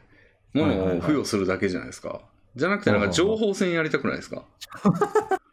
だってそなるれほどそのその女性あのブサイク女世間ははいはい情報戦じゃないですかもうほそうでしょうね多ぼ、分、うんそれやってみたくないですかうん女子のネットワークはまさしくそうでしょうねうん力が物を言う世界ではないでしょうから、うんあの子ハブろうみたいなののいいち早くその情報を察知してハブられそうになったらうんうまく立ち回るし、うんハブる側になったら率先するしみたいなうん可愛さじゃないってところがうなんかグッときましたねあ。あなるほどもしかしたら恐怖で締めてたのかもしれませんけどね。うん実は裏ではもうものすごい暴力によって、うんその前言はめちゃくちゃ体格良かったですから。 なるほど。ああ、でも確かにな。なんか可愛いやつってなんかむしろこう、今言い方悪いですけど、商品感があって、商品。はいはいはい。なんかこう、いたんですけど、はい、大体いいように扱われてたというか、その、あなんて言うんですかね。全然政治的じゃなかったというか、本人の能力を期待されるのではなく、うん。カードとして役立つみたいな。そうですね。だから例えば意志の弱いというか、やつはもうヤンキーの、ヤンキーに囲われて、あら。まあ、ヤンキーって言っても、そのうちの柔道部のその強かったやつとかは、の一部の悪いやつに囲われて、はあはあはあの、なんか多分もう、 あれは多分やりまくってたと思うんですけ ど、今思えば。うん、なんか転校生やったんですけど、そいつ、その、あ。はいはいはい。こ越してきた、結構綺麗系の子で、ええなんかそいつはもうあっという間にヤンキーに飲み込まれてました ね。うん、でそれ多分本人もちちょっとその性質なんですよね。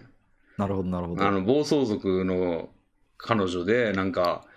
あのなんていうんですかねそいつ殴ってよみたいなこと言いそうなやつなん ですよ、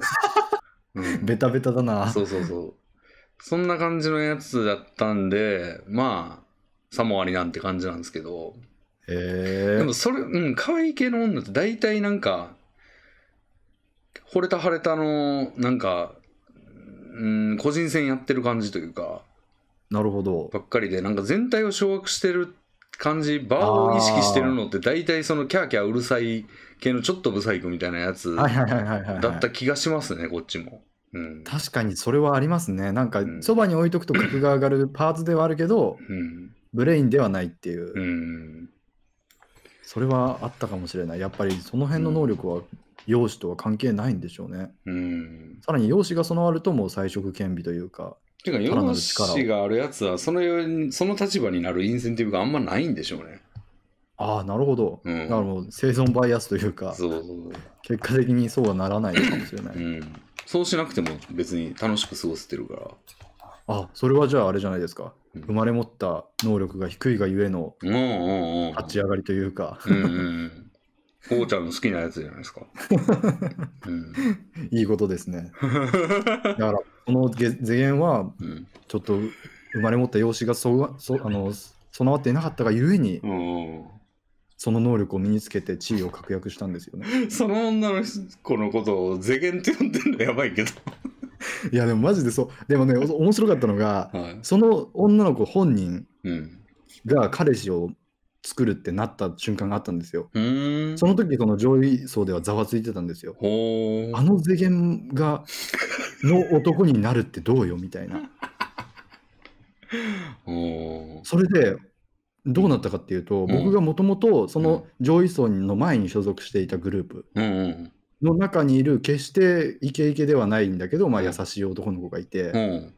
その子が差し出されてましたほー上位グループのか女にはならなかったんですよその世間はえちょっと待って世間はもうなんか誰でもいいから付き合いたいみたいなことを言い出したってことですかそんな感じでしたそれです。 えー、それでもと差し出すって。そう差し出さマジでなんか本当にあ周りから作られていくなっていうのを目の当たりにしましたねマジかよ。びっくり羽賀君っていうんですけどほなんか、おい、はが、なんかあの子が、なんかその、お前のことを気になるってよみたいな感じでう、ほあることないこと、それでヒューヒューみたいな、お似合いだよみたいな、ううんそういう感じで、いつの間にかはがくんが、世間の彼氏みたいな風息が作られて、ほうんんはがくんもなんか優しいから、うんなんか付き合ってあげるみた いな。で、世間満足みたいな。ああ、マジか。やべえ。面白かったですね。そんなパターン初めて聞いたな。 なんか普通その図言が誰々君のこと好きだからって言って周りが固めるやったらわかるけど、誰でもいいから生き根をよこせみたいな、 その山の奥にいるドラゴンみたいなこと言い出す のはちょっと予想外でしたね、今。でも逆に考えると、それが自然というか、中学生時代の恋愛関係ってそんなもんじゃないですかえー、でこも、の人が好きじゃなくて恋に恋してるみたいな、え、そうなんかな彼氏いるけど彼女いるけどみたいなのがそれ自体がステータスで相手が誰かどうかはまああ、いや、そんなことなかったな、うちあは。あそうですか全員一本釣りでしたね。おーなんかすごいいいですねそれは一本釣りとかがまあ一本釣りスタートのやつばっかりでしたねなんか僕の周りの認識としてはうんそういう感じでしたね、彼氏彼女がいること自体がステータスだからうーん相手自体はそんなになんか選んでる感がないというかへえまあ選んでるは選んでるのが後に来てたみたいなああそらま政ず治彼氏がいなきゃ始まらないでしょっていう。そら政治力がものを言います ねうんああ、じゃあそういう文化的な土壌があったからこそ、ん世間が力を持っていたのかもしれないですけど。うんいやなんかもう権力を 乱用したくなったんか な自分が持ってる力の強さに気づいてみたい なへえ面白いですねなるほどなでももうその子たちとも19、18ぐらいの時に、うんうんせあ成人式だから19か、うんうんの時に、えーっと、同窓会で会った時に全員酒飲んでましたね。あまだやのにまだやのに。ああなるほどなんかその委員長みたいなタイプの子がいて、院長うんそう、割とだからその今言ってた上位グループとかとは全く関係なく、うん普通に真面目な委員長女、あ院長ねはいはいそう委員長女がいて、うんその子が、その子もなんか、本当にダメなんだよみたいな こと言いながら飲んでて、ちょっとショックを受けましたお。ーあへえ 全員どっかしらでデビューしたんですかね。そう、それがちょっと衝撃でした。僕はもう割と、僕は本当に真面目人間だったので、うん。 20になるまでお酒はやらない人間だったので、はいはそういう意味でもちょっと中学時代ってそうなんだって思って、中学、中学ってそういう場だったんだって思って、い。うーん。デビュそうー。いう意味でもやっぱり学力の差が、そのうんあらわにな、学力ごったにでうん。構成される共同体って、うん。ね、びっくりするぐらい、なんて言うんでしょう、不良側というか、うん。高校以降は全然そんなことなかったんでね。うん。まあ、いい例を見てないっていうのはあるのかもな。その真面目でいて、良くなった例を知らないっていうのはまああ、って、そうですねなんかあっちの方が楽しそうじゃんってなりがちなんですかね。うん。うん。あ確かにそうですね。うん。そうですね。中学の塾講師とかしてましたけど、ああ、こうちゃんがそう、中学生の子をうん見てたんですけど、おやっうぱいろんな子がいて面白かったですよ。おうおうあ、この子はクラスカースト上位の子だなとか、うん上位の子だなとか、おおたまに上位の子だと思ってた子がう、んあの、1回だけなんですけどう、んすごい草まみれになってやってきて、は地面を転がされたんだろうなっていうような草あうんうんのつき方、枯れ草がもう体中についてうて、んうん泣き晴らしながらうん来たことがあって、うんあだから塾に通う途中の道で誰かにやられたんですかね。うーんで、その子ずっと泣いてる中、僕は普通にあの授業をしてたんです けど、マンツーマン授業だ、マンツーマン授業なんですよ。うんあなんか別に話聞くとかもちょっとよくわかんないし、まあ普段通りに振る舞うのが一番なのかなと思って、ああマンツーマンなんやマンツーマンでもうずっとズビズビ泣いてる、そのずっとかクラスカースト上位でやってきてたんだろうなって感じの子だったので、うんそんな姿が想像つかなくて衝撃だったんですけど、うんこれが都落ちかって感じで、ちょっと都落ちかって思いながら普通に授業を普通に授業はこの時の誰々の気持ちはみたいな。おー それよりも目の前におるやつの気持ちの方が問 題やどうするのが正解とかわかんないですよ。そんなまのあそうかうーんなるほどね片やなんか、うんその双子の子のをいっぺんに見ることがあったんですよ。うん1対1もしくは2対1がその親親というかプランとして選べて、うん2対1プランでうん双子の子が、あの塾の塾に入ってきてたんですへね。えその子の担当になったんですけど、うんその双子の子がうんものすごい両方とも頭が良くて、うんうん2人に同じプリントを渡すともう本当にがっついて解くんですよ。うんうんお互いに負けまいとして。うんあで勝った方は勝ったーみたいな。あうんそれでなんかもうそれに僕板挟みですよ。こあのー答え合わせ早くしてみたいな。次のプリント早くちょうだいみたいな。両側からこ なんかせっつかれて。一番嫌な生徒でしたね。でも面白いですね一番なんかだから分かんなくなったところにはちゃんと解説をして理解させないといけないんですけあど。ーそれそれぞれが別のところでつまずいたりすると、うんそのこっち教えてよこっちの方が早く教えてよみたいなあーだるいですねだるいです うんなんかやっぱりね子供って面白いですね、面白いですねそれ素直でうん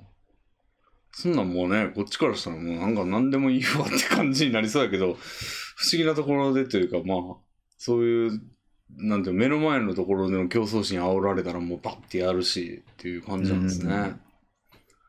あ多分その2人がすごく秀才だったのもうんやっぱりお互いの存在があったからこそなんだろうなみたいな、おお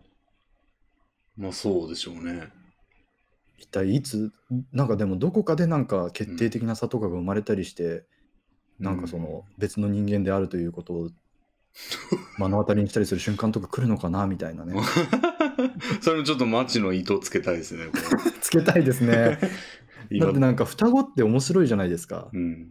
ん、生まれながらにして同じ遺伝子構造で生まれてきておー環境の際によってのみうん優劣がついて、っうんうんていう関係性ってちょっと面白いなって思いますうんね。おー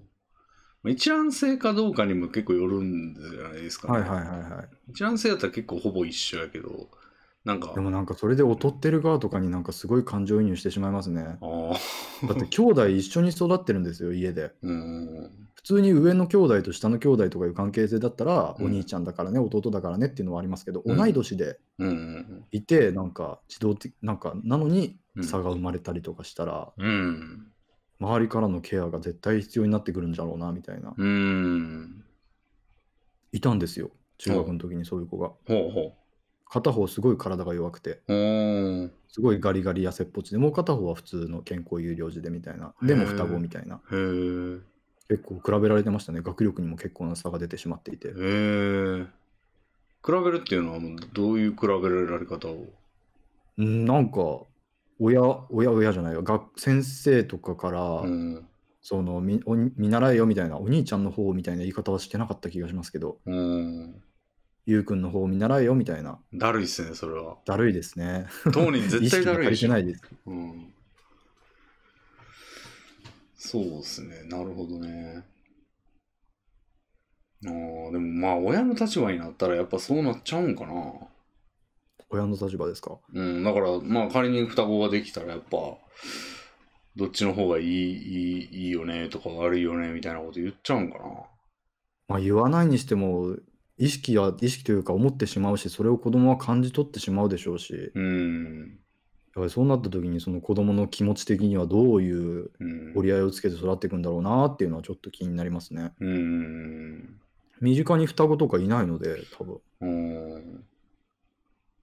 そうですね。でもし、中学か、小、中学かなの時いたな。へえ一組でも結構人相から違ってましたね。ああ、二卵巣、二卵性なんですかね。うん。なんか、まあ、めっちゃ似てるんですけど、なんかもうはい眉毛の角度でわかるなって感じの、なんかあ、あ、片方はちょっと優しい感じで、片方はいかめしい感じで、えー、なんかそれで区別してましたね。なんかそれで一卵性だったら、ちょっと実験というか面白いで すよね。そのど何の環境要因が眉毛の角度に変化をきたしたのか。うん。だって環境要因以外やれないじゃないですか。うん。まあでも、学力とか能力的には多分2人とも平均ちょい下ぐらいなるのほど。感二じだったんで、まあ。うん。人とも優秀な双子っていいですよね。うんうんうん。かっこいいですよね。かっこいいですね。いました、なんか。上の学年の人でうん。すっごい顔がいいんですよ。へすっごい顔がいい2人の双子が男の子がいえ。て、うで、ん。うん。その身長もめちゃくちゃ高くて、うん。部活でも活躍してる風だったんですけど、うん。それが一人の女の子と毎日帰ってたんですよ。えすごくないですかなんか、みなみちゃんじゃないですか。 えどういうことどういうこと一人の女の子とそのイケメン双子で登下校というか下校してるのをしょっちゅう目にしてたんです。えどういうことや、それ。いやわかんないですけど、深く関わってないので、はあ。ちょっとなんか物語を感じますよね。物語感じますね、そ れ。ツイッター漫画になりますよ、そんな。いや、本当に、あれはでも本当にいいとつけなかったですね。おお、糸つけないと、ちょっともう、こうちゃんの年外あちこちに 散乱することになりますけど。いや、本当になんかそういうの、ゾクゾクしますね。お へえ、すごいな、それ。へえ。なんかおもろいことありますね。いや、でもなんか、うんもしかしたらそれが性癖とかに手を投影されてる可能性ありますね。うん。双子フェチみたいな部分とかあるありますし。あるんや。いや、まあ、ちょっとだけですけど、おーまあなんか、ジャンルとしてうんうん。なんかあるじゃないですか。双子が取り合うみたいなジャンル。うん。そういうのってなんか特別なエロさを感じますね。双子が取り合うなんてあるんですか多分ジャンルとして結構僕はそんなに深くは言ってないですけど、うん。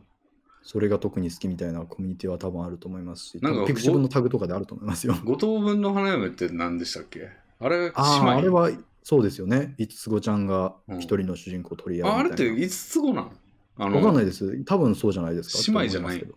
すけどああ、どうなんですかね。でもが年齢違うのかな。うんだとしたら、だって5歳差になってだいぶ違いますよね。確かに。おー多分お姉ちゃんとか、うん、そういうのはな、あるけど、兄弟、えっ、と、うん。 5つ子だと思います。いやなんか顔がいいとか頭いい子供をいっぱい作ってる家庭って、なんかもうめちゃくちゃ世の中に貢献してんなっていう目で見ちゃうんですよねなんかそうですね。うんいやなんかフィクションのやつですけどあのアイドルマスターなんかも全員顔がいいじゃないですか、そうですね。でデレマスとかであの姉妹いるじゃないですか城ヶ崎美香あとーかはいはいはい。もうなんて親素晴らしいんだって思うんですよ ねこんな可そ愛んいな視点で見ることあります こんな可愛い子、だからもうあの、何でしたっけ、あの、城ヶ崎美香と理香の親はもう、なんなんかもう、位を与えた方がいいんじゃないかみたいな、あ の、可愛い女の子を世に放ってくれたうん勲章。はあの、なんか紫、紫がつく報報奨みたいなのあるじゃないですか、なんか。いはいはいまあ、あれぐらいあげていいんじゃないかみたいな。 すごいですね。親に与えるっていうのが面白いです ね。本人でしょ。 うなんで本人すっ飛ばして親に与えるんです か。いや、もう親が素晴らしいなっていう。うん。じゃあもう五等分の花嫁を世に放ったその親御さんとかはね、うん。とんでもない。とんでもないですね。誠貴意、族とか誠の3位とか与えたいですね。うーん。なるほど。いや逆もありますよね、じゃ あ。劣った子供を放ちすぎると。いやいやいや、でもあれ逆の賞ないじゃないですか、別に。まそあ、のいやだからもう犯罪になるん ですよ。で中国の一人っ子政策とかある意味そういうことですからね。そうなんか、あれ。自己的にやったわけじゃないでしょ、あれ。自己的にまあそうかお前は一人っ子だ、もう一人で打ち止めっていうやつを選んでたわけじゃないでしょうか。うん。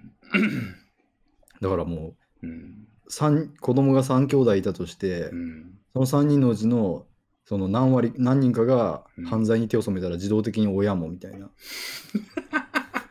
いやそうなったら絶対親がめちゃくちゃガチガチに子供管理するようになって全体としては絶対良くないですよ。でも正直なんか、うんそのさっきもここ子供が親を選べないみたいな話になりますけどは子供小さな若い人が犯罪に走るときにい。うん。家庭環境の影響でみたいなことってよくあるじゃないですか。うんうんうやん。っぱそれで親が罰されないことに対するちょっとした違和感みたいなのもあるじゃないですあか。あ。なんか凶悪犯罪者の家庭環境とか大体ねすごい虐待をとかまあ確かにね。でもその虐待親は別になんかいやでもそれ言ったら別に家庭環境がひどいところでもいや立派に育ってるところもありますから。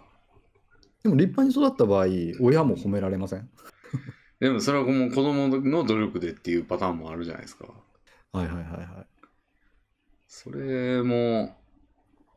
うん。で、しかもなんかちゃんとやってたのに、なんか、もう頭がいかれてて、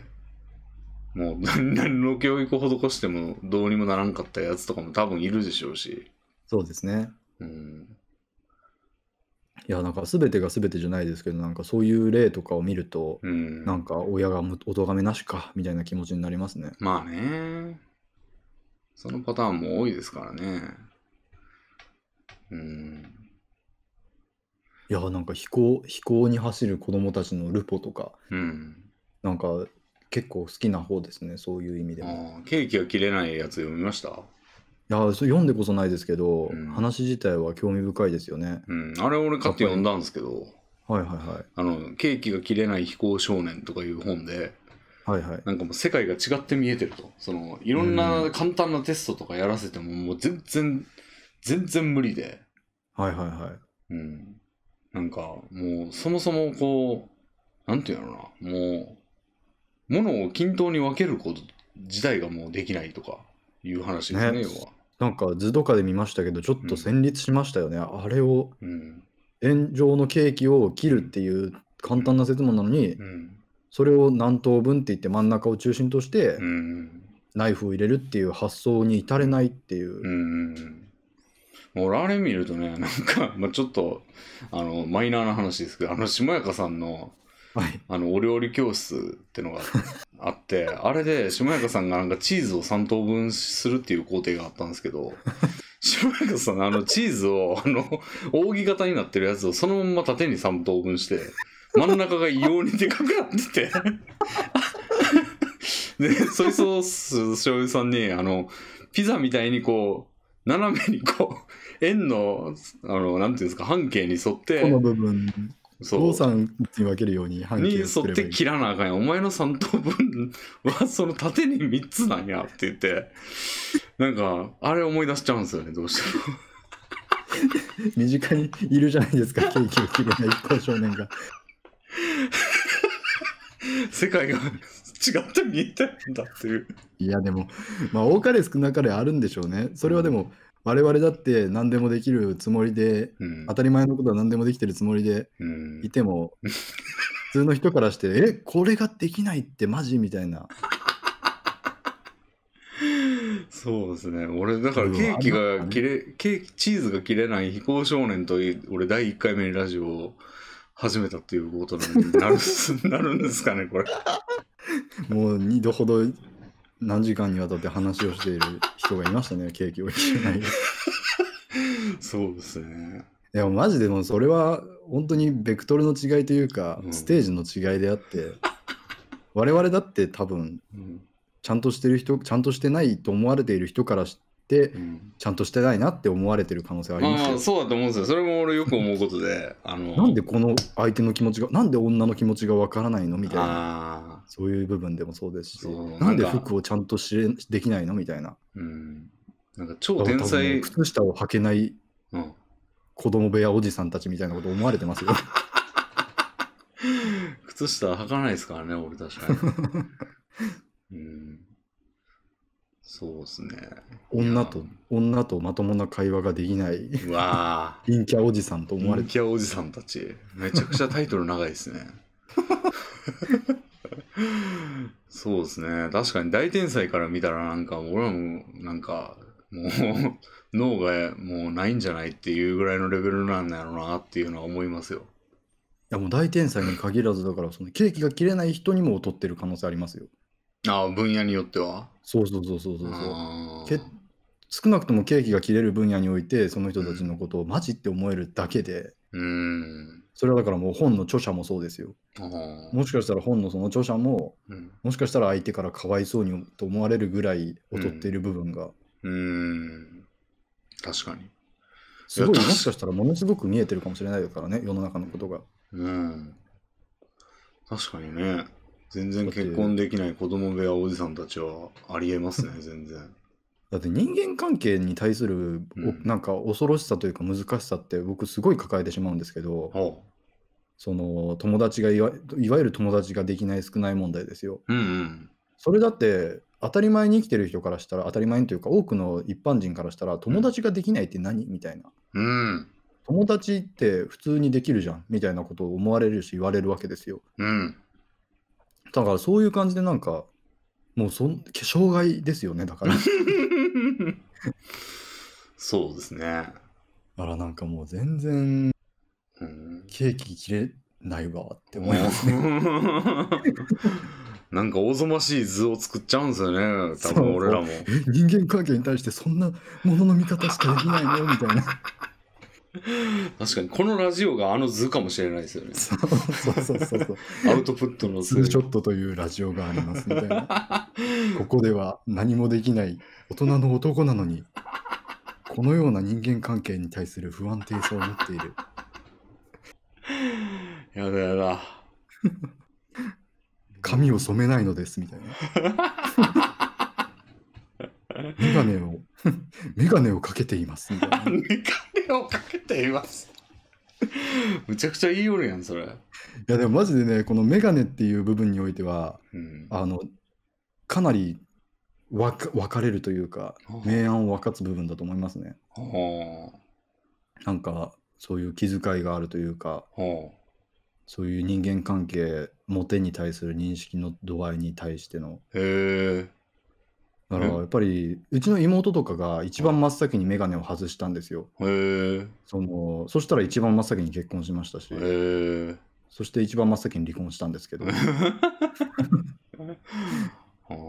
っぱおしゃれなあなんとこかやろっがぱ。りその眼鏡を眼鏡にまあななる過程が人々にあるかわかんないですけど眼鏡になったとしてそれからコンタクトデビューを果たすうん。に至るまでのその思うん。考というかがうん。そのままそういう恋愛関係恋愛市場における能力の高さというかね、うん。につながってる部分はあると思いますね。うん。ああ、なんかね、なんかさ、美しさって何なんですかね。なんか美しいとか音楽が心地よいっていう感情ってなんかいまだに疑問なんですけど、ほう。なんかなんでああいうい美しいと思うものを美しいと思うんですかねってこれ多分昔からまあ哲学者なり何なりがずっと思ってることだと思うんですけど、はいはいはい。何なんですかねなんであれが美しいのなんか思考性なんですかねなんか一般的にはやっぱり普遍性と希少性が一番高まった瞬間が最も美しいみたいな考え方ありますよね。へえ。一番普遍的だけど、うん。それがゆえに一番希少な希少な存在。じゃあ、平均の中、もう、平ザ平均みたいなことそうですね。平うん均、だから問題のある部分が何もない。おー。だけど、どこかしら人間問題があって、普遍性から外れてしまうから、うん。限りなく普遍性のある人間っていうのはすごく希少で、それが一番美しいうん。みたいな。まうんあ、そこになんか流行りの分、なんかそのパーツが付加されたりするわけですけど、へえ。うん。その理屈で言ったら黒髪が一番モテるわけですけど、それではちょっと世の中違いますから、うん。まあわかんないですけどね、黒髪が一はモテてるのかもしれないですけど、うん。やっぱりそこに一つキャラクター性みたいなものが何らかちょっと加わちょっと目が大きいとか、うんそうい。ったものが加わった時に、それが美になるみたいな。うん。だから、普遍性かける希少性かける流行りですね。 ほう。そんな感じじゃないですか。なるほど。普遍性ってのは、どのレイヤーでの普遍性なんですかねそのコミュニティじゃないですかそ。のコミュニティか。日本で言ったら日本、日本。うんうん下手したら名古屋とかかもしれないですけど。うん。うーん。でも、例えば、うーんなんか、うーん白人人気とかあるじゃないですか、日本でも。はいはいはいはい。でもあれって日本の平均の中には全然なくないですか。そうですね。うん。希少性の方か。そこはどうなんでしょうね。なんか、美しいじゃなくて、うんそこはなんか別の、ああ、でも難しいですね。確かに希。少性の方にめちゃくちゃ触れてるから、まあ、一角のパラメータを持ってることになるのかな、総合値として。うん。うん。白人に対する美しさの是非も多分あるじゃないですか。うん美。醜の感覚も。うん。この白人は美しい、この白人は醜いっていう。あーそうなってくると、うん。そこにおいては何が基準になってくるかっていうと、日本における普遍性に近いかどうかなんじゃないですか。うーん日るほど本人っぽい日本白人。なるほどね。で、希少性はクリアされてるから。そうそうそうそうそう。流行り性もクリアされて、うん、流行りっていうほど短いスパンじゃないですけど、日本人の白人好きはま。あ、でも希少性ってさっきの説明だとはい。平均的すぎるがゆえに希少ってことやったから確そにそうですねのいう意味での希少じゃない白人部分は希少性じゃなくて。よな、うんうん。あとはやっぱりなんか、うん教育というか、その流行り部分じゃないですか、白人人気の一番のポイポイントは。そういう刷り込み。うーん欧米文化がレベルが高くて、うん洗練されているっていう刷り込みによって、うんそういうだから、さっき言った普遍性とか、うんそういうのを超えたレベルの流行りポイント。今言った掛け算の3要素のうちの流行りポイントがもう白人というだけでぐわーっと。うーんでもじゃあ流行りをちょっと解剖する必要がある気がするななんかそうですね、確かに。なんか新し目新しくてとかなんかお大きな背景があってとかやとまあでもそれで説明できちゃうんかなだからなんか権力者権力者のスタイルをみんな真似するんかなキム・ジョンイルスタイルとか向こうではそうなのかもしれないですね。こうではそうなのかもしかしたら、なんてキム・ジョンイル2の殿方なのって言って、なうんめちゃくちゃモテてたりして。あーあるんかなまあでもファッションを売りにしてるわけじゃないやろうしな向こどうなんでしょうね。なんかもう、あそこの確絶された価値観を想像することは全くできないですうけはまあど。無理や な、うんでもなんかやっぱり日本もそう日本で確絶された価値観を持ってると思いますね。うんなんか白人人気って話しましたけど、うんマジでこれは日本において異常に、あーなんて言うんでしょう、白人人気もそうですけど、うん白人人気の根っこにあるのがやっぱり欧米の、欧米絶対主義。へえ。だって、英語横文字がかっこいいっていう発想はあるじゃないですか確かに。中国の看板とかってうん。基本的に漢字で表記されてるじゃないですか中中国文字で。でも、日本の看板ってびっくりするぐらい英語表記カタカナ表記が多くてうん。それが当たり前になってる外来語基本外来語こそがかっこいい言葉うん。になっていてうんやっぱりなんか日本ってもう完全にアメリカの犬だなって思いますね、あー日うん本アメリカ的なものが欧米的なものがかっこよさのこう頂ちゃん点には君臨してるこうちゃんあれですもんねなんかその外国のマニア向けの商品も扱ってるからその辺はちょっと敏感ですよねそうかもしれないですうね、んもう本当に確かに海外に行くとちゃんと自国の文化に対するリスペクトがちゃんとあるっていうのを感じますしう日ん本は特別に欧米至上主義な感じうん感じますねうんカタカナ言葉を自動的にかっこよく認識できるのって日本の特質だと思いますなるほど確かにねもうちょっとサブカルだと思うんですよむ海外における漢字がかっこいいっていうのってうん日本だともうメインカルチャーに思いっきりうん英語文化が入ってきてるから、うんうんうんあともう一つ疑問なのが音楽も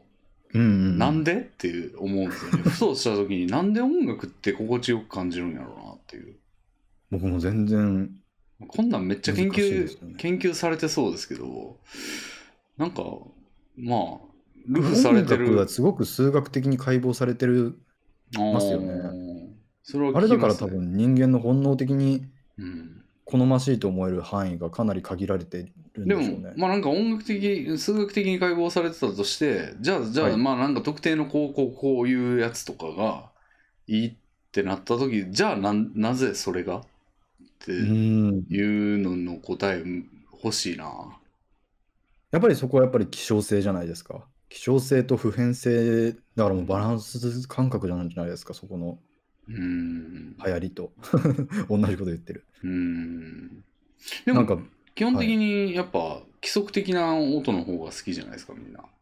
うんうんうん、変拍ノイ子ズよりミュージックとか受けないですよね。うん。変拍子よりなんかまあ8ビートみたいな。ああ、はいはいはい。うん。なんなんやろなあれ。希少性。うん、まあ、それも同じのに根ざしてんのかな。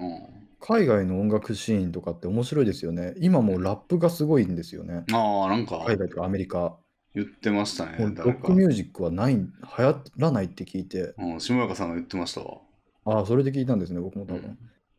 びっくりですよね。なんか、うん日本ではまだ全然うん。ロックの系譜というかポップスがずっと流行ってるけどうんうん。全然ラップみたいなのはまだ音楽としてつ高い地位を得てないですよねうん。英語ってどうやって韻踏んでんだやろな。やっぱり言語によって韻の踏みやすさとかもあって踏そみれで方ラップが入るとかあるのかな踏み方違う なんかうんなんか日本人がやってたラップなんですけどなんかはい英語でしゃべ、英語でしかなんかい喋らない人があのラッパーがいてへえあ英語でしかじゃないか英語めっちゃ入れてくるやつがいてはいでもそれも日本の音と英語の音なんかその音韻うんうんうんをなんか混ぜてるって感じやから、まあ、あのデブラージっていうラッパーとかそういう感じではい例えばなんか、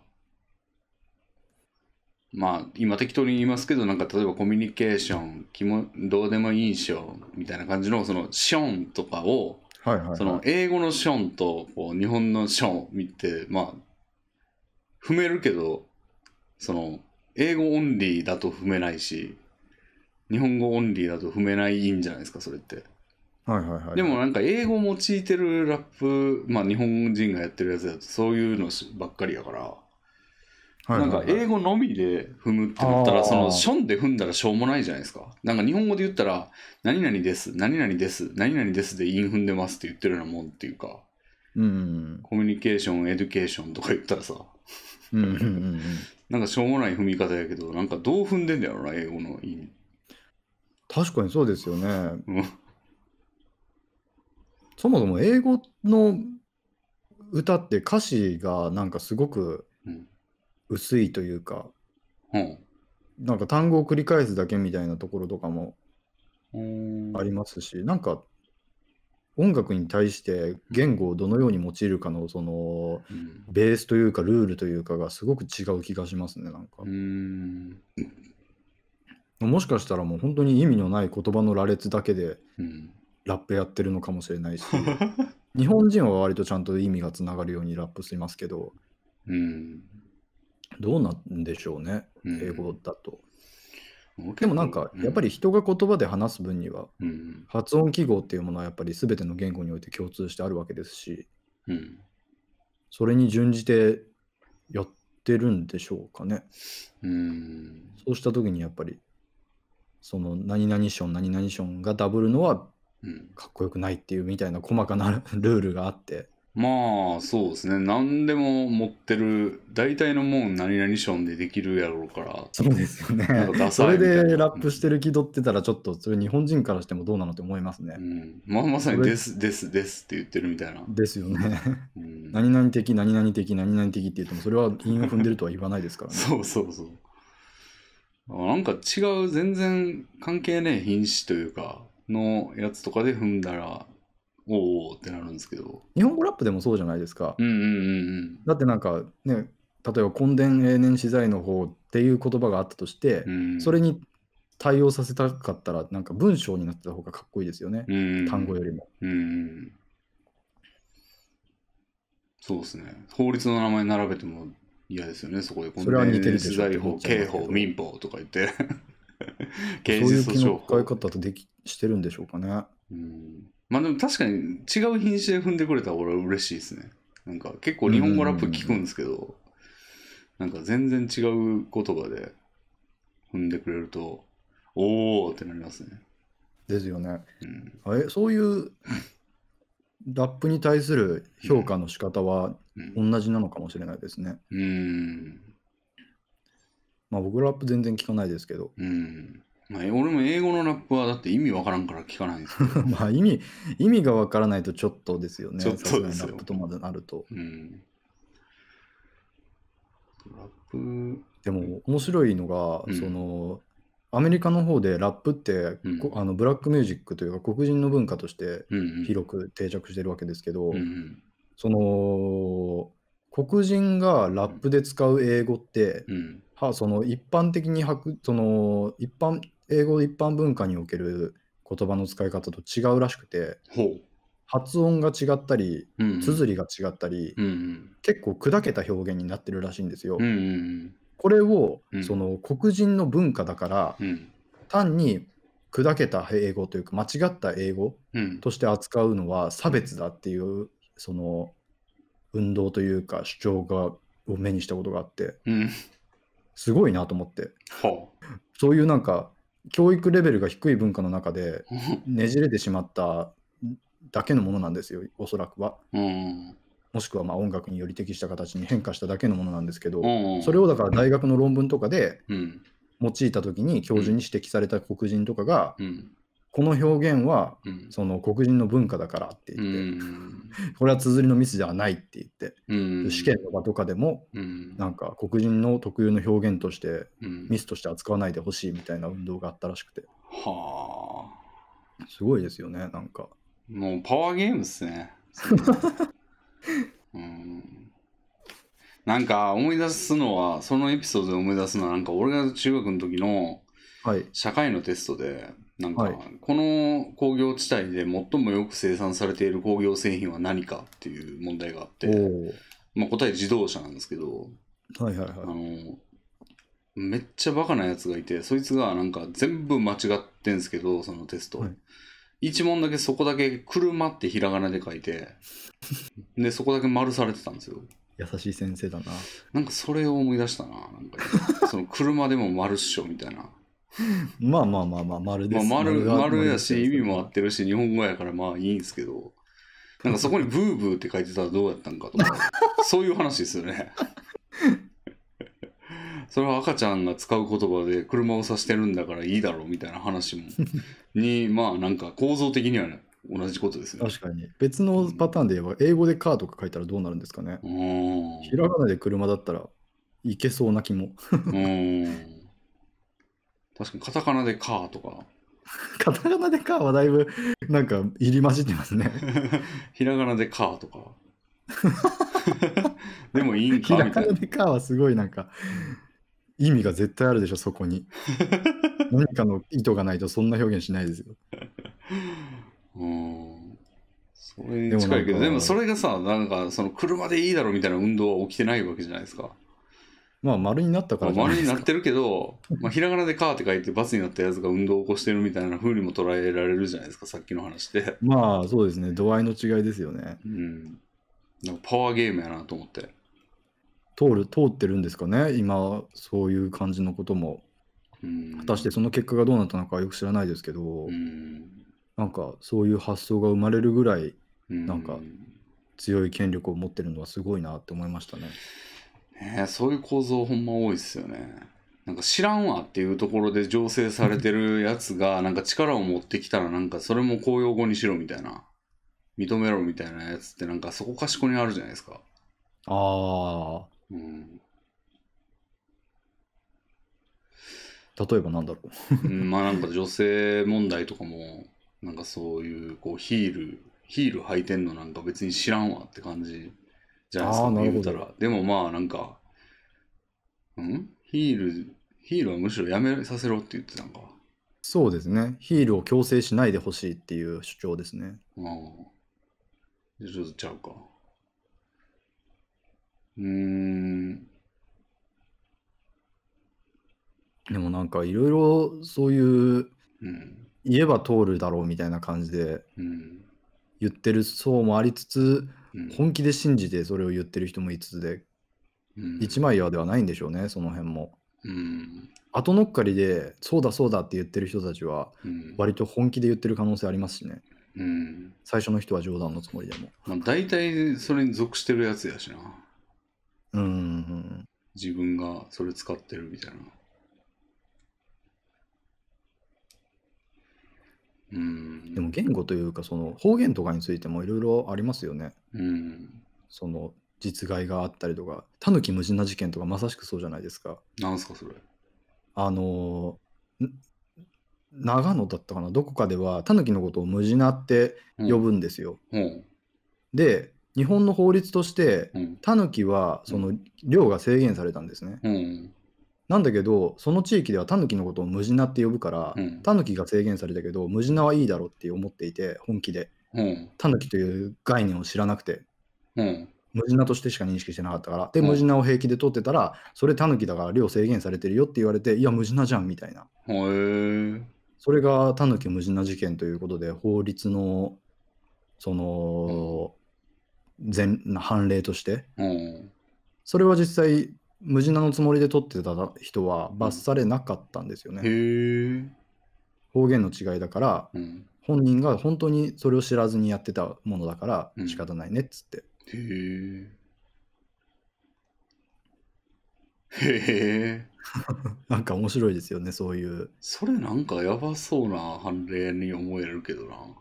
だからその判例をもとにいろいろやられてるのがう、ん。その当人に故意というかその作為がない犯罪うん。については、うん。その罰することはできないっていううん。そういうなんて言うんでしょうそれの判例ですよねうん。当人が故意にやってるわけじゃなければうん。法律を読み違えていただけならうん。犯罪にはならないよっていうことなのかなうん。その辺も難しいですよね。なんか前にクイズロックかなんかの動画で見たんですけど、はいなんか覚醒剤の持ち込みに関するやつで、なんか覚醒剤を持ち込んでも罪にならないケースの一つに、はいはい、えっと、まあ、持ち運んでるものが覚醒剤だと知らなかった場合ああ、はいはいはいはいはい。と、は罪になんないんですよ。うんうんうんで、覚醒剤だと分かっていたんだけど、持ち込んだらダメってことを知らなかった場合は、これ確か罰されたんですよね。覚醒剤所持にはなるわけですからうね。ん。その、知らなかったと言っても、法律を知らないっていう言い訳は通用しない。ああ、そうか。うん、っていう前提があるんで。で、何やったかななんかね、これならないんだっていうのがあったんですけど、何だったかな覚醒剤とうん今のパターンで言うとうん何ですか、持ち運ぶことが犯罪違反だとは知ってるけどうん、それは覚醒剤だとは知らなかったとかですそかうそうそうそれは大丈夫なはずなんですよねああうんなんかでも本当にそういうのってうんしなんかしでもし知らないでむす知らないでは済まされないっていうのって結構場合によるらしいですようーんその自動車の運転免許とかってうん例えば自転車で事故を起こすとするじゃないですか、うんその自転車で事故を起こした人が自動車免許を持っていた場合は罰にな罰を食らってうん自動車免許を持っていないで自自転車で事故を起こした人は罰を受けないみたいな事例はあるそうですよ。へえ自動車免許を持っているならば、この法律のここを知っていたはずだから、うん自転車で事故を起こしたとしても、うん道交法違反ですってなるけど、うん自動車免許を持っていない人だったらう、ん道交法を知らないのも無理はないからへえっていう意味で、罰にならないみたいなケースがあったって聞きましたね。じゃあ知らないっていうのは一部ありなんだへうん、部分によってはありみたいですよ。えうん多分もうでもこの辺は本当にじゅなんか裁判官の酌量なんでしょうね。まあ甚だ知にり悪質であるかどうかみたいな。知り得ないとかが多分重視されるんかもしれないですねああ、有名な法律、ザ殺人罪とか、 うん詐欺罪とか、そういう有名な法律だったらとかなんですかね。いやなんか状況的に知り得ないとかああ、例えばなんかもうずっと何の外部の情報も得られないままあの監禁されてたやつがなんか外出た瞬間万引きしてなはんか万引きが悪いことだと知らなかったみたいなケースとか多分無罪ですよねだって知り得ないんだからあ、確かに確かに。うん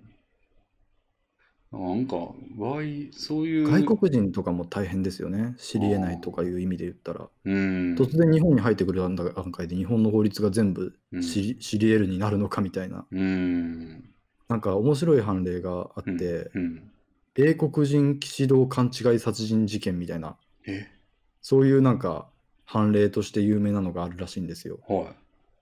なんか夜道で女性が酔っ払いに絡まれているのを発見したイギリス人が、いはそれに割って入って、はいおいどうしたんだって。いはいそしたら男の人が自分に向かってきたから、うんその男の人を回し蹴りで、うんその人イギリス人は空手の達人だったんですよ。うんうん回し蹴りで蹴ったら、うん男の人当たりどころが悪くて亡くなったんですって。はいはいはいなんですけど、後から話をよく調べてみると、はい。その男性と女性は普通にその友人関係で、うん。イギリス人はその、うんまあ言語が分からなかったからっていうのもあると思いますけど、はい勘違いで悪漢に女性が絡まれてるって思っちゃった。ほで、まあ、男性を結果的に蹴り殺してしまったとうほう。うん。いう状況があったときに、はい。その正当防衛が成り立つのか、過剰防衛なのか、そもそも殺人なのかうんと。か、うんそ。の傷害致死なのかとか、そういう部分で、うん。その犯罪者がその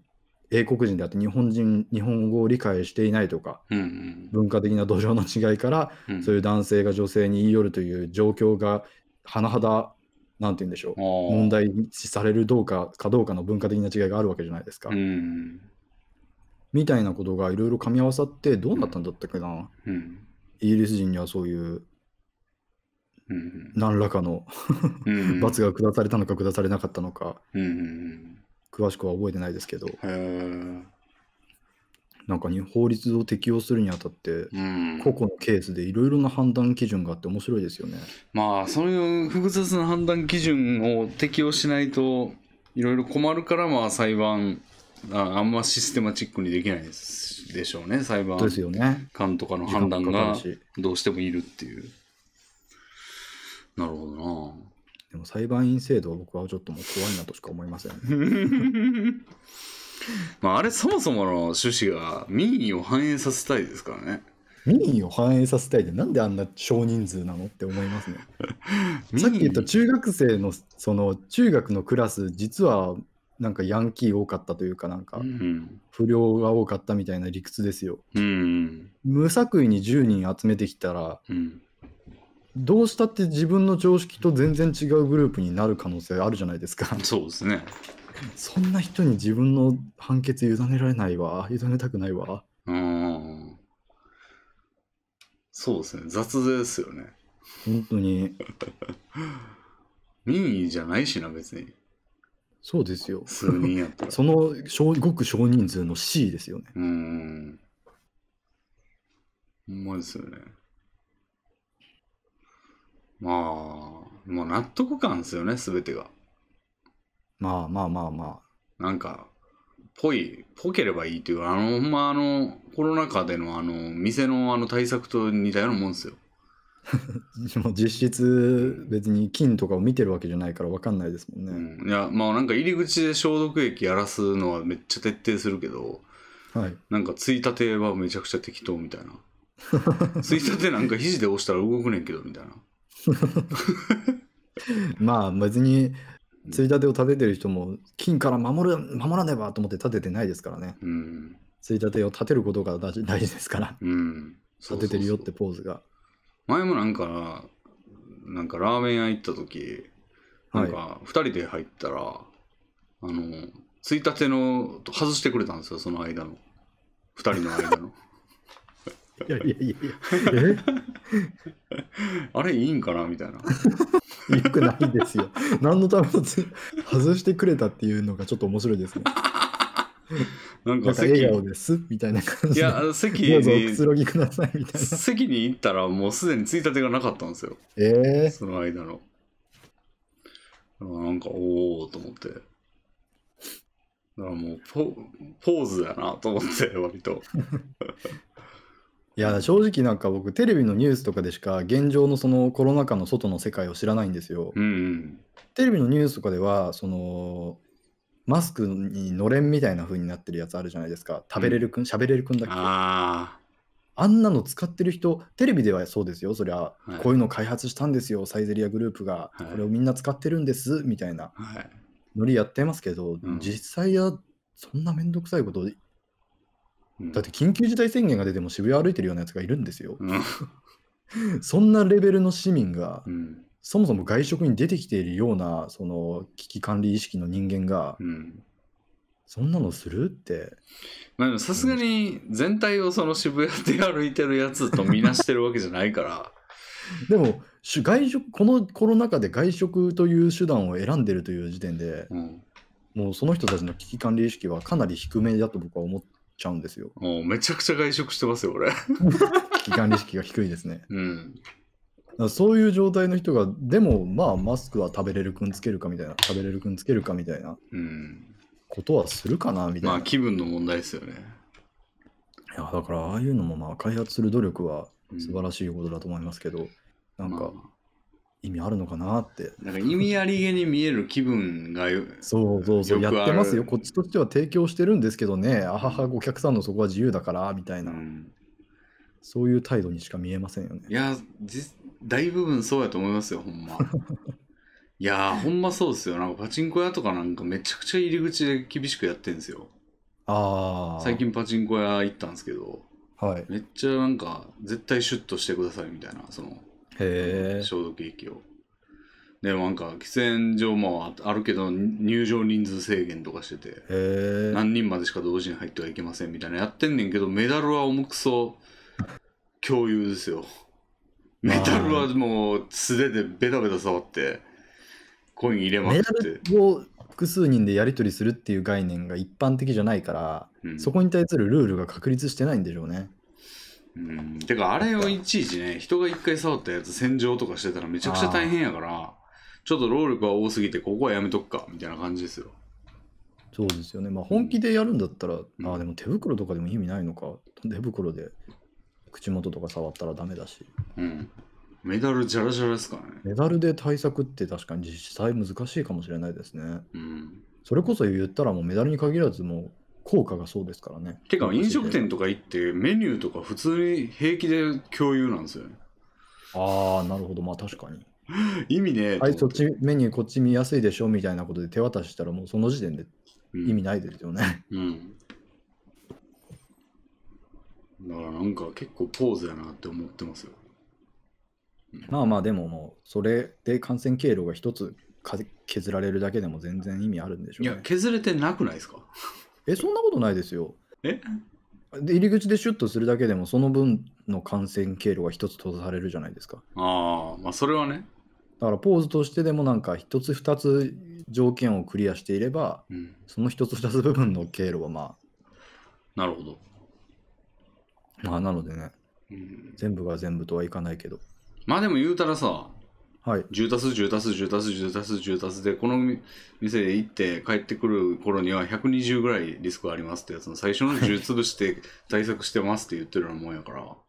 なるほど。 残りの110はみたいな風に思っちゃうじゃないですか どうなんでしょうね。どの程度感染の力、まあでも感染力は割ともう証明されてますよね、世の中で。うんその中でまあシュッてやるぐらいでは意味ないでしょってことですよね。うん確だかからに。なんか儀式的にしか思えないですよね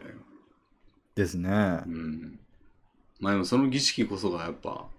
まあ積み重なっていくんじゃないですかまあ、うん、人の心のパニックを抑えるっていうのも重要ですからねああ、それは大きいですよね、実際。うんなんか僕思うんですけど、うんその中中世の日本とかにおける雨乞いの儀式ってあるじゃないですか、うんあれってまあ意味がないことが科学的に証明されてるんですけど、うんでもやっぱりあれはもう雨乞いの儀式をでもした共同体の方が多分生き残ってるからこそ雨乞いの儀式というものがまあ世の中に伝わってるわけじゃないですか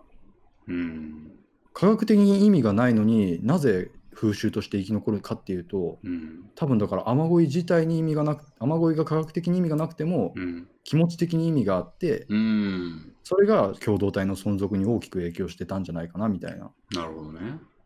だから雨乞いがなかったらもう暴動とかが起きるわけですよ。あー雨乞いをするために人々がなんか余計な体力とかを使ってうん暴動とかが抑制された結果、むその殺し合いが抑制された結果、あ雨ー乞いによって人々の命が救われてるみたいな。あーこ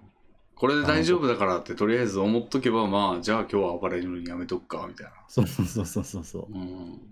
あからりコそうロナについてもなんか手洗いが大事って、そのシュッてやってるから大丈夫っていうのがなかったら、うんそれのけせいでなんか、うんだからますます儀式的ですよねそう、儀式ですよ。うん儀式としての意味が大事なんですよね。うん。なるまあでも僕はもう出ませんけどね、ほ外に。ど。なんで外食するんですかああ。え食いだたっいてかレら。ビンさん 在宅じゃないですか。でも食いたいからですよ。えー、ウーバーイーツでいいじゃないですか。ウーバーだと届けらんないもんもあるし、高いし。ああ、僕、僕、ウーバーで届けられないものをもう認知して、認識してないです ね。マジでウーバーにないものはないものですね。僕にとって。おーそれでもあるのことを俺は知ってますから ね。俺そは、うですよね。俺はあ賢いるものので、食べたかったら仕方ないか。俺は賢いので知ってるんですよ、こうです けど。ウーバーあでじゃ僕なはい自も分ん。の無知をひけらかしてしまった。 なんでウーバーで頼まないんですかああいやまあそうですねまあ外食そうですね外食が長いからまあう、うん、外食で食ってるもんに馴染みがあってそれ食いたいなってなったら届けて僕なんもからう僕外食に行くたびになんか抽選が行われているって思うので、まあそうですねコロナ抽選が。うんやっぱりできる限り抽選回数はもう本当に減らさないとなって思ってて、うーんそのためにだったら僕は Uber に頼りきりの生活を送りますね。なるほどあと外食が好きじゃないんですね、多分そもそも。ああそれは大きいですねうん。うん俺外食大待好つき時間嫌いなんですよねあ。ー俺マクドナルドで持ち帰れる状況やのにそのえその場で食いますよ結構コロわナざわざコロナ前から、とかこれ、都会に、僕以前住んでたところが田舎だったんですけうど、ん、都会に越してきて思うんですけど、その、飲食店なり全ての施設が狭いじゃないですか。うんだからもうなんか、心が落ち着かなくて、うんうんなんかいスペースにゆとりが最低限あることが当たり前の中で、うんなんか生まれ育っているし当たり前がそれが染みついてるのでうんなんかちょっとその都会のマクドナルドとかってうん椅子小さい机小さい隣との距離が近いってなっただけでもうダメになりますね、僕あーそういう意味では俺結構外出たい派なんかもなすちょっと外出たいみたいなああえー、じゃあ陽キャの特質を持ってるじゃないですかあ れちょっと外出たいことありますねだから日曜とか割と外出たいんですよね、えー、うんそれ信じられないと言われるやつですよ陰キャにちょっと外出たいですよその1時間ぐらいとかええー、僕はもう出たくない人ですね。うん。レミさん、ポケモン GO やったらいいじゃないですか。いやいやいやいやいや、突然ですけど。いや、あれはハマんないですよ、俺は。僕、ポケモン GO 結構やってるんですよ。うん。でも、外に出たくないの意意欲が強すぎてう、ん。 全然進まないんですよね。めっちゃ家の近くに出てるポケモンしか捕まえないみたいな。そうそうそうそう。この前、ちょっと行った先にポリゴンがいることが判明して、ああーあ、ポリゴン捕まえに来明日までしかポリゴン捕まえれないのかって思いながらうも、んもう取り逃しちゃいましたね。ちょっと歩いていけばポリゴンまだ捕まえたことないやつが捕まえれたのに、あー、外出たくないが勝ちましたね。なるほどね。うん。いやー部員さんも外出る特質と合ってると思いますよ。いやーそれのために行きたくはないんですよね。 なるほど。何かの目的がないと。だだかかららもう目的がポケモンになっちゃダメですかね。うん目的がポケモンとしては弱いですね。なるほど。うん。えなんかね、歩くのが、ウォーキング、運動の、それこそだから資金案にトレーニングしてほしいみたいなこと言ってたじゃないですか。あれと同じで、ポケモンを取るためのウォーキングみたいなね。いやポケモン取れたことの喜びが小さいんですよ、俺にとって。ああ、ポケモン好きじゃないんですかね、あんまり。うーん、そうかもね。だからあれがアイドルマスターのアイドルの握手会会場みたいなのが、そのポケデレモマスン。号だったら。デレマスー GO やったらやってるかもしれないですね。おー好きなん全部集めようみたいな。どんどん位置情報ゲーがな、そういう方向にも広がったらいいんですけどね。そうですね。まあさっきのその、なんて言うんでしょう。トレーニング系の商品もですけど、うん。うん、穴ですよね。うーん。需要の。絶対運動を必要としている人たちがひしめいてるじゃないですか。うん、トレーニングは絶対伸びると思うんですけどね。うん。なんかアイマスとコラボ、ああ、もうやっぱバンナムに提言しないといけないかレビンさん作ったらいいじゃないですか。な。 アイマスですよね。もうアイマあ、そスうでやりか。たアいイマスの IP が大事なんですか。そ美少女というジャンルでいけば、う。うん、でもバンドリでやられてもちょっと、あ、やっぱりアイマスが大事なんですね。そうですね。 オリジナルの美少女ではダメなんですね。ダメだと思いますね。なるほど。うん。まあ確かにそれは多くのキモタにとってもそうでしょうね。 希望たに、うん、そうですね。あすいません、僕、キモタがもう一般名詞として、 別別なんか、部別表現のつもりは一切ないんですよ。なかなかすごいですね。肝ってついてんのに。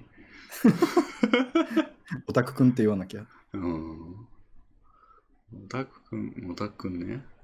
オタクくんもカタカナのくんっぽいからなんかちょっと別称っぽいですけど。まあ、オタクがそもそもは別称ですからね。うん。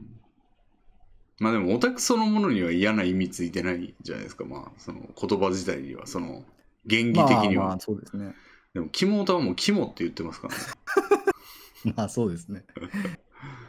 でも、気持ちの悪いって表現ってだいぶマイルドですよね。 言葉を噛あみー噛み砕いて言えば。あーもっと嫌な言葉あるじゃないですか、多分。うん。吐き気を催すとか。うん。吐き気を催すもちょっと遠曲的な気がしないでもないけど。うん。醜悪とかですかね。そうですね。醜悪オタ。だって醜いとかはもう醜いがもう完全にそうじゃないですか。醜いもうなんかじ字を解剖していけばなんかあー見見るのがちょっとしづらいなって意味やから確かにそうですね。なんか嫌い、好きに対する嫌いとは違いますよね。うん好きじゃないですよね。うん確かにそう考えると結構配慮の末の言葉が生き残ってる感じあります ね。うん確かにねなんか英全語部に嫌いの表現って、うんあ、ヘイとかあるか。なんかディスライクとかになって、ドントライクとうかんディスライクとかになってくるの、うんがなんか学校で習わなくてびっくりしたんですよね、嫌いを。あー確かに習わないかね、I like, I like サッカーって習み習いますけど、うん I don't like サッカーまでじゃないですか。うんうんアイヘイトサッカーは学校で習わないじゃないうんですか。習わないですね確かになんか学校教育における言語ってうん選別されてますよねあ。ほんまやね美しい言葉しか。 おー確かになんかワンダフルとかビューティフルとかは並ぶけどなんかウグリーみたいなあの醜いとか習わないですもんねで、おーバットぐらいやしなそうですね。なんか文的な言葉しか使わいっぱい表現はありますもんね、もっと。うんうん表現のその知れる幅が制限されてますよ。うん、悪い意味の言葉の方が絶対多いしな、そ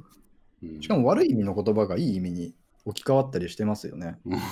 日本におけるやばいみたいなそうですけど。うんだかそうら多分、うん向こうの英語圏でもいっぱいあるんでしょうね。うん、なんかね悪い意味の言葉なんやっけななんかワーストとか例えば調べると、はいはいはい。あの辞書ではいはいはなんかさあの最悪のとか書いてる横になんか最高のっていうのが書いてい。ありますありまますあります。すはって思うんですよね どっちみたいなそういうことありますよね。だあかりますよねら辞書とか、でもそれはもう進んでる辞書なんでしょうね、多分。うん本来的にはマイ,、うんママイナスだったのが最近ではいい意味で使われているよっていうことが。逆にみたいな逆にいい意味でみたいなだってホーリーシットとかあホーリー、ホーリー、ホー リー。まあ、シットはそのままやけど、ホーリーですからね。うーん。いやいやいあや。そういう言語のうん、違いとかは、うん日本で生きていて日本語しか体得していない我々に は及びもつかない範囲だから。そうですね。なんでっていうのはもう全然わかんないですよ ね。ディープエール翻訳って使ってますああ、なんか、あの、Google 翻訳置き換わるんじゃねっていうあれですか。そうそうそうそう、はいはいあれ僕すごく愛用してるんですけど、うんちゃんとしてる感ありますね。へえ、俺 Google 結局翻訳 Google に比べて翻訳に戻したんですけど、あれ。はい。あの、ブックマークを。はいはいはい。なんかいいっすか、あれ。まあそうですね、ディープ L 翻訳、僕はその英語に訳すのに使いますし、うん英語から訳すのにも使いますけど、うん。英語に訳すときにはまあ英語がわからないから正しく訳せるのかわかんないじゃないですか。うん。でも英語から訳す上で Google との全然違いはありますね。へえ。だから多分英語へも正しく訳せてると思います。うーん。なるほど。全然、なんて言うんでしょう、うん文の取れ方が違いますね。うーん。まあなんか両方かけて、なんか意味が通りやすい方を読んだりとかはしますけど。ああ、僕もそうするまでもない感じですね。へえ。え Google、あ昔、エキサイト翻訳と Google 翻訳で競ってたんですよ、僕のはい中で。はいはいはいそれでエキサイト翻訳はもうネタみたいな感じにしか感じられなくなってしまって、おほ。もうそれが Google 翻訳に起きてますね。おもーう Google 翻訳なんて絶対意味通らないわってあ、、そうなんだ。すごい違いますよう。ーん。僕の体感ですけど。クローまム、あ、なんでなでんしょかう、ね、訳す文章の傾向が違うのかもしれないですけど。お入力して翻訳すっていうよりか、俺、あの、右クリして Google で翻訳みたいな。ああ、DeepL のうんそのクライアントというか、あのアプリケーションがあって、うん。コントロールプラス C でコピーするじゃないですか。うん。その時にもう一回 C を押すと DeepL が自動的に起動してうん。 DeepL にぶち込まれるっていう、そういうショートカットが DeepL のアプリにあって、うんうん。それが便利ですあ、ね。もうアプリ入れてんですね。そあーう、パソコンの。てかアプリあるんだ Windows のアプリで。うん。だから選択して、コントロール C、コントロール C って押すと DeepL が起動して、へえ。まあ、ブラウザじゃないからちょっと鬱陶しいかもしれないですけどう、ん。それで自分の入力できる範囲でそれをやると、うん。 DeepL のアプリから、うん。その選択した文言を DeepL 翻訳内容に置き換えるっていうボタンがついてて、へだから翻訳して置き換えるのもアプリの操作でできる。え。え、ウェブページを翻訳ってできるんですかね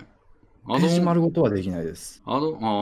ああ。あの5000文字制限がついてるんですよ、無料だと。うん。 DeepL はなんかだから、シェアウェアというか、うんうん無料範囲が制限されてるタイプの。うん。ページを翻訳したいんですよね。それは本当に思いますね。うん。ページ丸々翻訳が絶対したいうん。それはもうディープウェルでは無理ですね。うん、なんかドキュメント、プログラムのドキュメントとか、なんかあの Q&A とか、はいはいはいはい。フォーラムのなんか質問と答えみたいなやつ見ることが多いんで、ページごとやりたいんですよね。あ、僕、プログラミング関係の、でもプログラミング関係のドキュメントの翻訳ってすごい